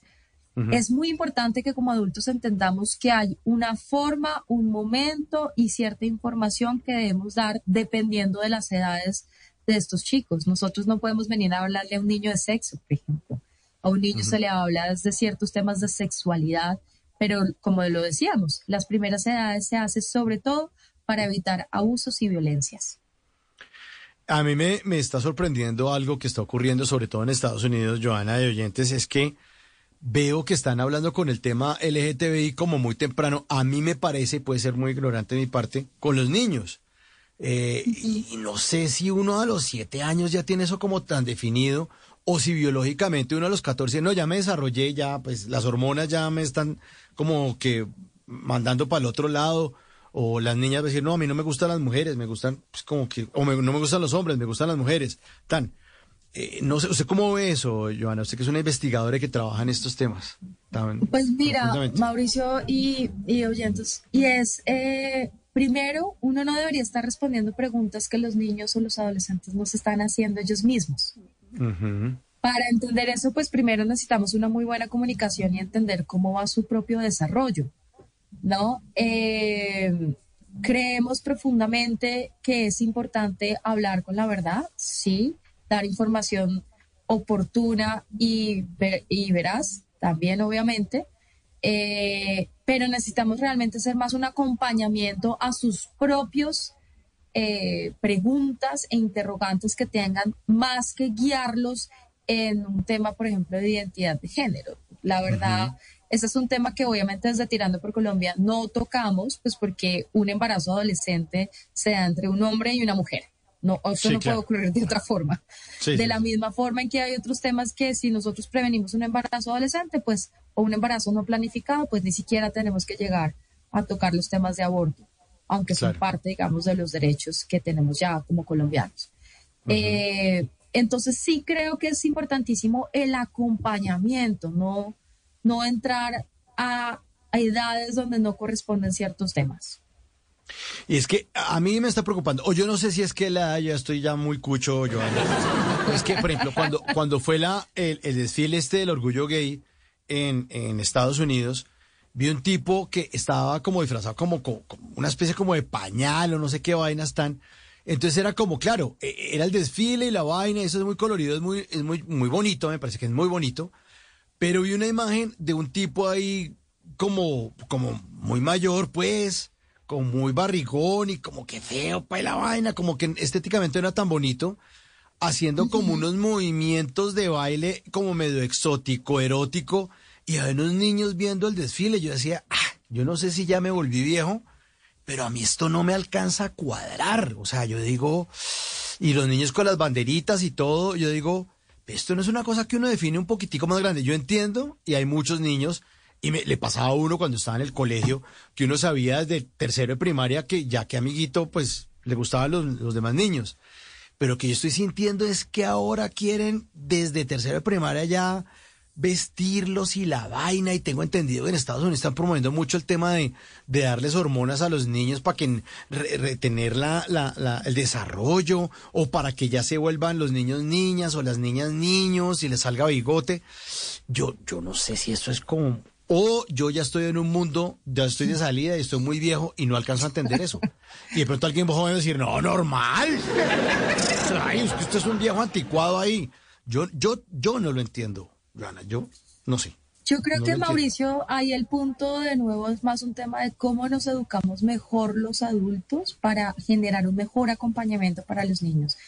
Hay temas que nosotros de verdad creemos que tienen edades específicas para poder hablarlo una cosa es la educación sexual y otra cosa es enseñar tolerancia como seres humanos. Entonces, creo que pueden llegar a ser dos temas diferentes eh, y donde deberíamos ser muy, muy cautelosos efectivamente en qué le estamos enseñando a los jóvenes, a los niños y a los jóvenes, sobre todo dependiendo de cuáles son sus necesidades. De nuevo, no es cumplir con las necesidades que uno cree como adulto que ellos necesitan, sino efectivamente eh, indagar un poco más, entender en qué está su desarrollo, tanto psicológico como biológico. Es muy importante entender en qué etapa está cada uno de ellos para poder apoyarlo. Eh, y sí, hacer dos diferenciaciones muy importantes en qué es educación sexual, sobre sexualidad del sexo y qué es efectivamente la tolerancia y cuál es el mundo que queremos crear de una u otra manera. Claro, y tolerancia y sobre todo el respeto para las personas que piensan y obran y hacen eh, temas distintos. Yo respeto a todo el mundo, todo el mundo puede hacer lo que quiera, me encanta. A mí me encanta que, que haya como un- también como una libertad en la sexualidad que incluso en mi adolescencia no la tenía, ¿no? Uno eh, en el colegio sí era, era uno, ay, mire, le salió faldita y, la montadera y la vaina y resulta que ahora no, ahora pues nada, pues, los los pelados que quieran, ya tiene 16 años y quiere tener novio, pues hermano, ¿usted le gustan las man? Hágale. Y a las niñas, Chan, ¿y usted le gusta ponerse eso? Pues perfecto, hermano. Y respeto, que los demás lo respeten, que no sea objeto de bullying, que no sea objeto de discriminación, ni que le cierren la puerta, sino simplemente es un ser humano y lo que haga esa persona con su vida íntima, pues es problema de esa persona y está bien, está bien. Y me parece que eso tiene que ser muy, muy, muy importante pero sí, no, no me deja afanar como que, como decían antes, no, es que usted se está, Mauricio, usted se está madurando biche. Y a mí me parece que, que en ese sentido, no sé si es que ya el mundo cambió y ya toca uno desde los seis o siete años empezar como a, a- o, o si los niños de ahora están mirando eso y los papás están respondiendo. Que también me parecía Yo creo que, yo creo que hay muchísimos estímulos que hoy en día los niños y los adolescentes están recibiendo externo que obviamente no existía hace unos años, ¿no? Sí, sí, sí. Eh, por eso la importancia de la guianza, por eso la, Claro, la importancia del acompañamiento, porque además estos chicos, primero, estamos viendo embarazos muy, muy tempranos, Mauricio. O sea, realmente yo en este momento estoy en un colegio haciendo una intervención en Cartagena, en un colegio donde tenemos embarazos adolescentes desde séptimo grado. Eso quiere No. decir que a nosotros nos toca las intervenciones desde sexto para comenzar a prevenir embarazos tan temprano. Entonces, y muchas de estas adolescentes ni siquiera saben cómo quedan embarazadas. A nosotros nos tocó incluir un, en un módulo en el super chatbot de Tirando por Colombia sobre cómo se genera la fecundación. O sea, cómo una adolescente queda embarazada. Eso nos tocó incluirlo. porque Increíble, había además porque- Muchas personas sí. que no sabían cómo habían quedado embarazadas. Pero es que además, yo no sé, o yo no sé en qué colegio estudié, pero yo vi eso en el colegio. O sea, biología. En biología, en comportamiento y salud. O sea, uno veía Claro, eso. pero ¿en qué momento tienes tú eso? Por ahí en séptimo, octavo, noveno, muchas veces. Mm, ya, ok. Entonces, Claro, cuando ya es demasiado llegando- tarde. Exacto, estamos llegando tarde con el acompañamiento a los adolescentes. Por eso es que yo te estaba diciendo, muy importante entender que es una época diferente, entender cómo se están desarrollando emocionalmente y biológicamente estos chicos para poder hacerle el acompañamiento debido en el momento que tiene que ser. No antes y no después, obviamente. Entonces, para eso, uno, los padres, importantísimo que estemos informados, que estemos muy pendientes de nuestros chicos, que aunque yo no tengo, tengo un niño de cuatro, todavía no sé qué es esa adolescencia ni preadolescencia. Me han dicho que es realmente complicada, pero aún así sea realmente complicado, uno tiene que estar demasiado pendiente de esas evoluciones para seguir, digamos, ahondando en temas que ellos también tengan esas preguntas y esas dudas. Bueno, para los que están entrando en sintonía, estamos con Joana Cordobés, que es eh, una de las creadoras de Tirando por Colombia. Estamos hablando acerca de unos grupos focales que están haciendo, la manera de registrarse eh, y, y tener la oportunidad de participar en esto, eh, en, en- en este chat y de estar conectados también, porque de todos es una responsabilidad de que nuestras adolescentes, que son el 20%, no queden embarazadas tan chiquitas, es de todos. Vamos a empujar todos el carro para el mismo lado. tirar, tirar el carro para el mismo lado. Exacto, tirar, pero el carro para el mismo lado. Entonces, en Facebook y en Instagram, Tirando X Colombia, ahí está toda la información y está el link para que ustedes se unan a Tirando por Colombia. Eso es gratuito. Tirando X Colombia, ¿no? Facebook e Instagram. Tirando X Colombia, todo pegadito. Y Sí, sí, todo en la pegadito. eh, y en la red que antes se llamaba Twitter, que ahora se llama X, es arroba tirando X col arroba tirando xcol. Ahí están los, los formularios y uno que uno participa de esto de manera anónima, ah, llena los formularios. ¿Qué más puede hacer eh, aquí, Joana? Sí, mira, entonces Mauricio y, y, audiencia, lo que queremos es que entren a nuestras redes, se inscriban en el formulario, nosotros les vamos a estar, les vamos a hacer unas preguntas bases, prácticamente si tienen hijos, si son responsables de adolescentes o niños, qué edades, eh, dónde viven y más adelante los vamos a estar contactando para que se conecten a un grupo focal virtual. ¿Esto qué quiere decir? Que nos vamos a reunir un grupo de padres o adultos que sean responsables de estos chicos y vamos a hablar sobre cuáles son nuestros miedos, nuestras necesidades en términos de educación sexual, cuáles son las herramientas que estamos teniendo. Con esta información, entonces, en Tirando por Colombia, vamos a generar un contenido precisamente para, para los padres y adultos que podamos ser esa guía eh, para los adolescentes. Eso quiere decir que más adelante, todavía no lo tenemos, pero con la información que nos van a dar, más adelante ustedes van a poder entrar a un WhatsApp eh, donde nosotros les vamos a dar la información sobre qué hablar, cómo hablar eh, y en qué momento hablar con sus hijos o con esos adolescentes que tengan presentes para precisamente prevenir un embarazo adolescente y sobre todo tener una sexualidad sana y saludable. Ahí está, todos somos responsables, todos somos responsables. Además, porque piensen, queridos oyentes, una persona que está en séptimo en el colegio, ustedes cuando estaban en séptimo, nosotros cuando estábamos en séptimo en el colegio, uno no tenía ni idea de nada. O sea, uno en séptimo, ¿cuántos años tiene? 13, 14 años más o menos, ¿no? sí, sí. Cuando uno tiene 13 o 14 años... Y en regiones pueden ser más chiquitos, ¿no? Más chiquitos y, y, y más desinformados porque uno por lo menos en las ciudades, pues ah, no sé, hay como más, yo no sé si hay más maldad o más malicia, yo qué sé, pero hay más de algo.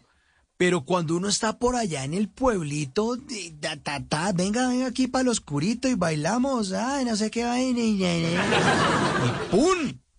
¡pum! Quedó embarazada la muchachita, el pelado se perdió, o el viejo, porque, ojo, ojo, hay mucho adulto por ahí aprovechándose de las niñas bonitas en las regiones y la vaina, la inocencia. No, y, y no las regiones solamente en todo el país, digamos que los padres de estos niños eh, les llevan normalmente entre 6 y 8 años. Ah, bueno. Estamos hablando ya de, de, hombres adultos. Claro, ya, ya, exacto. Gente que ya tiene cédula 20 algo de años y una peladita de 14 años que se levantaron, van, eh, reggaetón, la vaina, le hacen la vuelta, toma lo tuyo, pin. Y después el tipo se desaparece. Y entonces la familia se queda con una pelada que tiene 14 años, con el papá que se pone bravo, con los hermanos que la tratan mal y dicen ahora tiene que retirarse del colegio y ahora tiene que usted volverse la muchacha a servicio de la casa porque usted lo que quiere es criar, entonces lave los platos y no sé qué y ta, ta, ta. O sea, muy complicado muy, muy, muy, muy complicado. Esa, esa noticia y esa escena y esa historia la hemos visto mil veces y en todos los estratos. Déjeme decirle, mi querida Joana, yo conocí una, una, ah, una, amiga de, de, estrato 6, colegio, pero el que se, nada, estaba en el colegio embarazada. En el colegio, en el super colegio Super Play, o sea, de las mejores ciudades de Colombia. Super Play, estrato 6, la niña súper bien, embarazation. Ay, ay, ay, en todos los estratos. Cuidado. Cuidado. Sí, y, digamos, hay, hay una, a nosotros los chicos les damos un módulo sobre corresponsabilidad. Eh, y es un módulo además que a mí me encanta porque el resultado, nosotros somos muy juiciosos midiendo realmente el conocimiento de los chicos, las actitudes y las prácticas antes de que comience toda, digamos, nuestra metodología y volvemos a medir al final. Al final de las intervenciones, en este módulo en específico de corresponsabilidad, es precioso ver cómo los adolescentes ya entienden que la anticoncepción es responsabilidad tanto del hombre como de la mujer. Obvio, hay menos métodos anticonceptivos para los hombres, más no deja de ser importantísimo eh, que sea una decisión de los dos. ¿No? Eh, y lo veíamos, por ejemplo, y, muchas veces cuando me preguntan, pero sí, pero si es que entonces si la mayoría de los hombres que dejan embarazadas a estas adolescentes son mayores, no estamos haciendo nada. Y nos hemos dado cuenta que eso no es verdad. Primero, eh, de la forma más básica, estamos educando a esos hombres en el futuro de una vez. ¿no? Entonces ya tenemos jóvenes educados que entienden que así se meten con mujeres menores que ellos, entienden cuáles son sus derechos sexuales y reproductivos y la corresponsabilidad es uno de ellos. Segundo, eh, salió hace eh, esta semana, o perdón, la semana pasada fue muy bonito, me llamó la señora que me ayuda a mí acá en la casa, me dijo, señora Joana, la están, le están diciendo algo de Tirando por Colombia en la radio. Entonces yo, ¿qué están diciendo, Jackie? Y me dice, no, le están entrevistando a una rectora en Barranquilla, nosotros trabajamos el año pasado en Barranquilla y ahí una de las ciudades que más ha disminuido el embarazo adolescente precisamente es en Barranquilla. Y me dice, la rectora está diciendo que gracias a la intervención de ustedes en su colegio, uno, disminuyeron los embarazos adolescentes este año, pero además de todo, dos, eh, está contando la historia de cómo una de estas adolescentes, gracias a la ruta de WhatsApp de Tirando por Colombia, entendió que estaba siendo abusada por su padrastro. Eh, fue al colegio, habló con el psicoorientador, el psicoorientador le habíamos dado una sensibilización, entendía perfectamente cómo eran las rutas que se tienen que, digamos, prender en este tipo de casos y gracias a eso la policía pudo capturar al, al padrastro. Entonces, es información que los adolescentes sí necesitan. Y como te digo, lo vemos en diferentes formas. Probablemente nos estamos enfocando en prevenir un embarazo adolescente, pero con la historia que nos están contando desde Barranquilla, también logramos salvar la vida de esta adolescente de diferentes formas. Qué bueno, qué bueno, Joana. Pues entonces, eh, ya para irnos despidiendo, repitamos entonces estas redes sociales de ustedes y la invitación también para que los oyentes de Bla Bla Blue hagan parte de este gran grupo que contribuye al cambio y al mejoramiento del país. Gracias. Sí, entonces, eh, en Facebook y en Instagram pueden encontrarnos como arroba tirando X Colombia. Eh, en X, antiguamente Twitter, nos pueden encontrar en arroba tirando X Col. Ahí van a encontrar entonces un formulario donde se pueden inscribir y los estaremos contactando para grupos focales virtuales y que como adultos podamos entender qué necesitamos hacer para cuidar el futuro de nuestros adolescentes. Pues mi queridísima Joana, siempre bienvenida. Las veces que usted necesite divulgar su información, siempre bienvenida aquí a Bla Bla Blue. Eh, y gracias, gracias por esta información y gracias por contribuir al desarrollo del país. No, para nosotros de verdad que es un placer, me encanta estar en tu programa además. Eh, y las veces que me quieran invitar también acá, bienvenido, gracias de verdad por este gran apoyo. Y siempre he dicho que cuando tenemos este tipo de, de personas y oportunidades, programas y aliados que quieran sumarse a la iniciativa de Tirando por Colombia, más que bienvenidos, porque así es que construimos país. Es Joana Cordobés de Tirando por Colombia. Y como sabe, Joana y todos los oyentes, siempre eh, tenemos una canción que tiene que ver con algo de lo que nos hablaron nuestros invitados. Pues a propósito de ese tema, una canción del grupo Nietzsche que habla exactamente de eso. Ana Milé.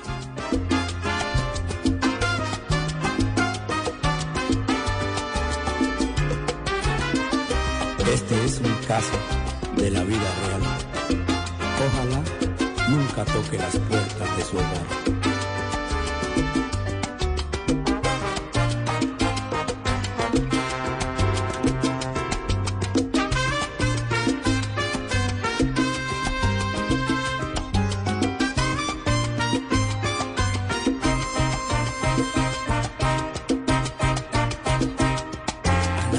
tú no tienes no tienes la culpa que niño esté llorando y su padre no cumpla.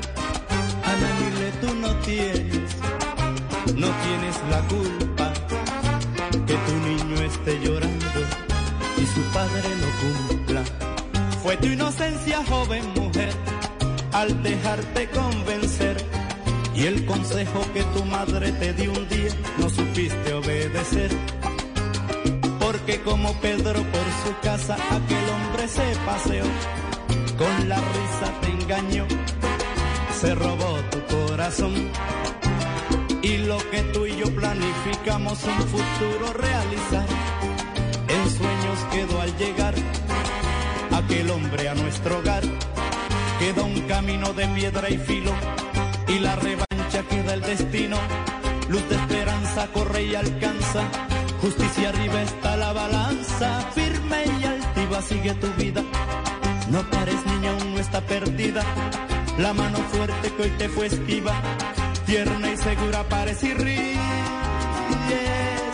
no llores, no llores, mi niña no llores, no llores más. Sí, ¿cuántas veces cantamos esta canción? Pero la, la realidad. Muchas veces ocurre eso, el embarazo adolescente, les pintan pajaritos en el aire y terminan, terminan en ese círculo de pobreza del que nos estaba hablando Joana Cordobés de Tirando por Colombia. Bueno, llegamos al final de Bla Bla Blue. A todos muchísimas gracias por su sintonía. Las citas esta noche, después de las 10 de la noche, tendremos aquí en vivo a un conversador, un superactor divertido, Jimmy Vázquez esta noche Bla Bla Blue.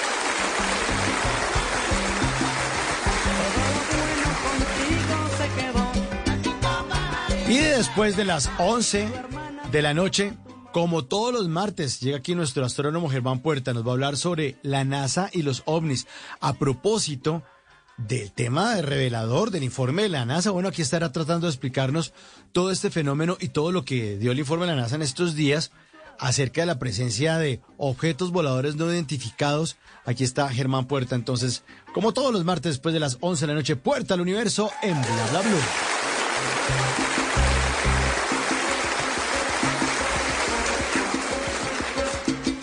Todos, muchísimas gracias por su sintonía. Estamos listos para voces y sonidos. Vamos a tener una actualización de las noticias más importantes de Colombia y el mundo. En el Control Master, el señor Germán García. La producción es de Diego Garibello y mi nombre es Mauricio Quintero, que nos espera aquí después de las 10 de la noche en Bla Bla Blue. Conversaciones para gente despierta. Hasta entonces. ¡Chao, chao!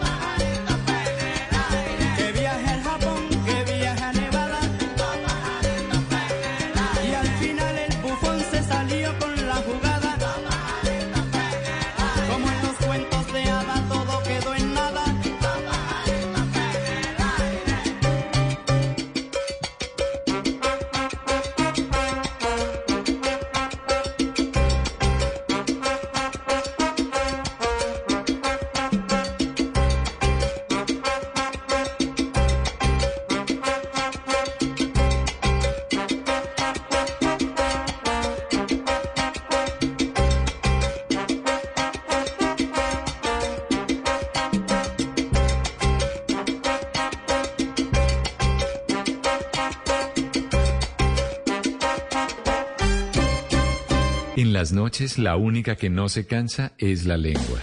Por eso, de lunes a jueves a las 10 de la noche empieza Bla Bla Blue con invitados de lujo. Soy el profesor Salomón. Yo soy Fanny Lu. Los saluda José Gaviria. Los saluda Jessica Cediel. Los saluda Hugo Patillo, príncipe Marulanda y rey de Bla Bla Blue. Con buena música, con historias que merecen ser contadas, con expertos en esos temas que desde nuestra casa tanto nos inquietan y con las llamadas de los oyentes que quieran hacer parte de este espacio de conversaciones para gente despierta. Bla Bla Blue. De 10 de la noche a 1 de la mañana. Bla Bla Blue. Porque ahora te... It is Ryan here, and I have a question for you. What do you do when you win? Like, are you a fist pumper? A woohooer, a hand clapper, a high fiver. I kind of like the high five, but if you want to hone in on those winning moves, check out Chumba Casino. At ChumbaCasino.com, choose from hundreds of social casino style games for your chance to redeem serious cash prizes. There are new game releases weekly, plus free daily bonuses. So don't wait. Start having the most fun ever at ChumbaCasino.com. No purchase necessary. VGW. Void were prohibited by law. See terms and conditions. 18 plus.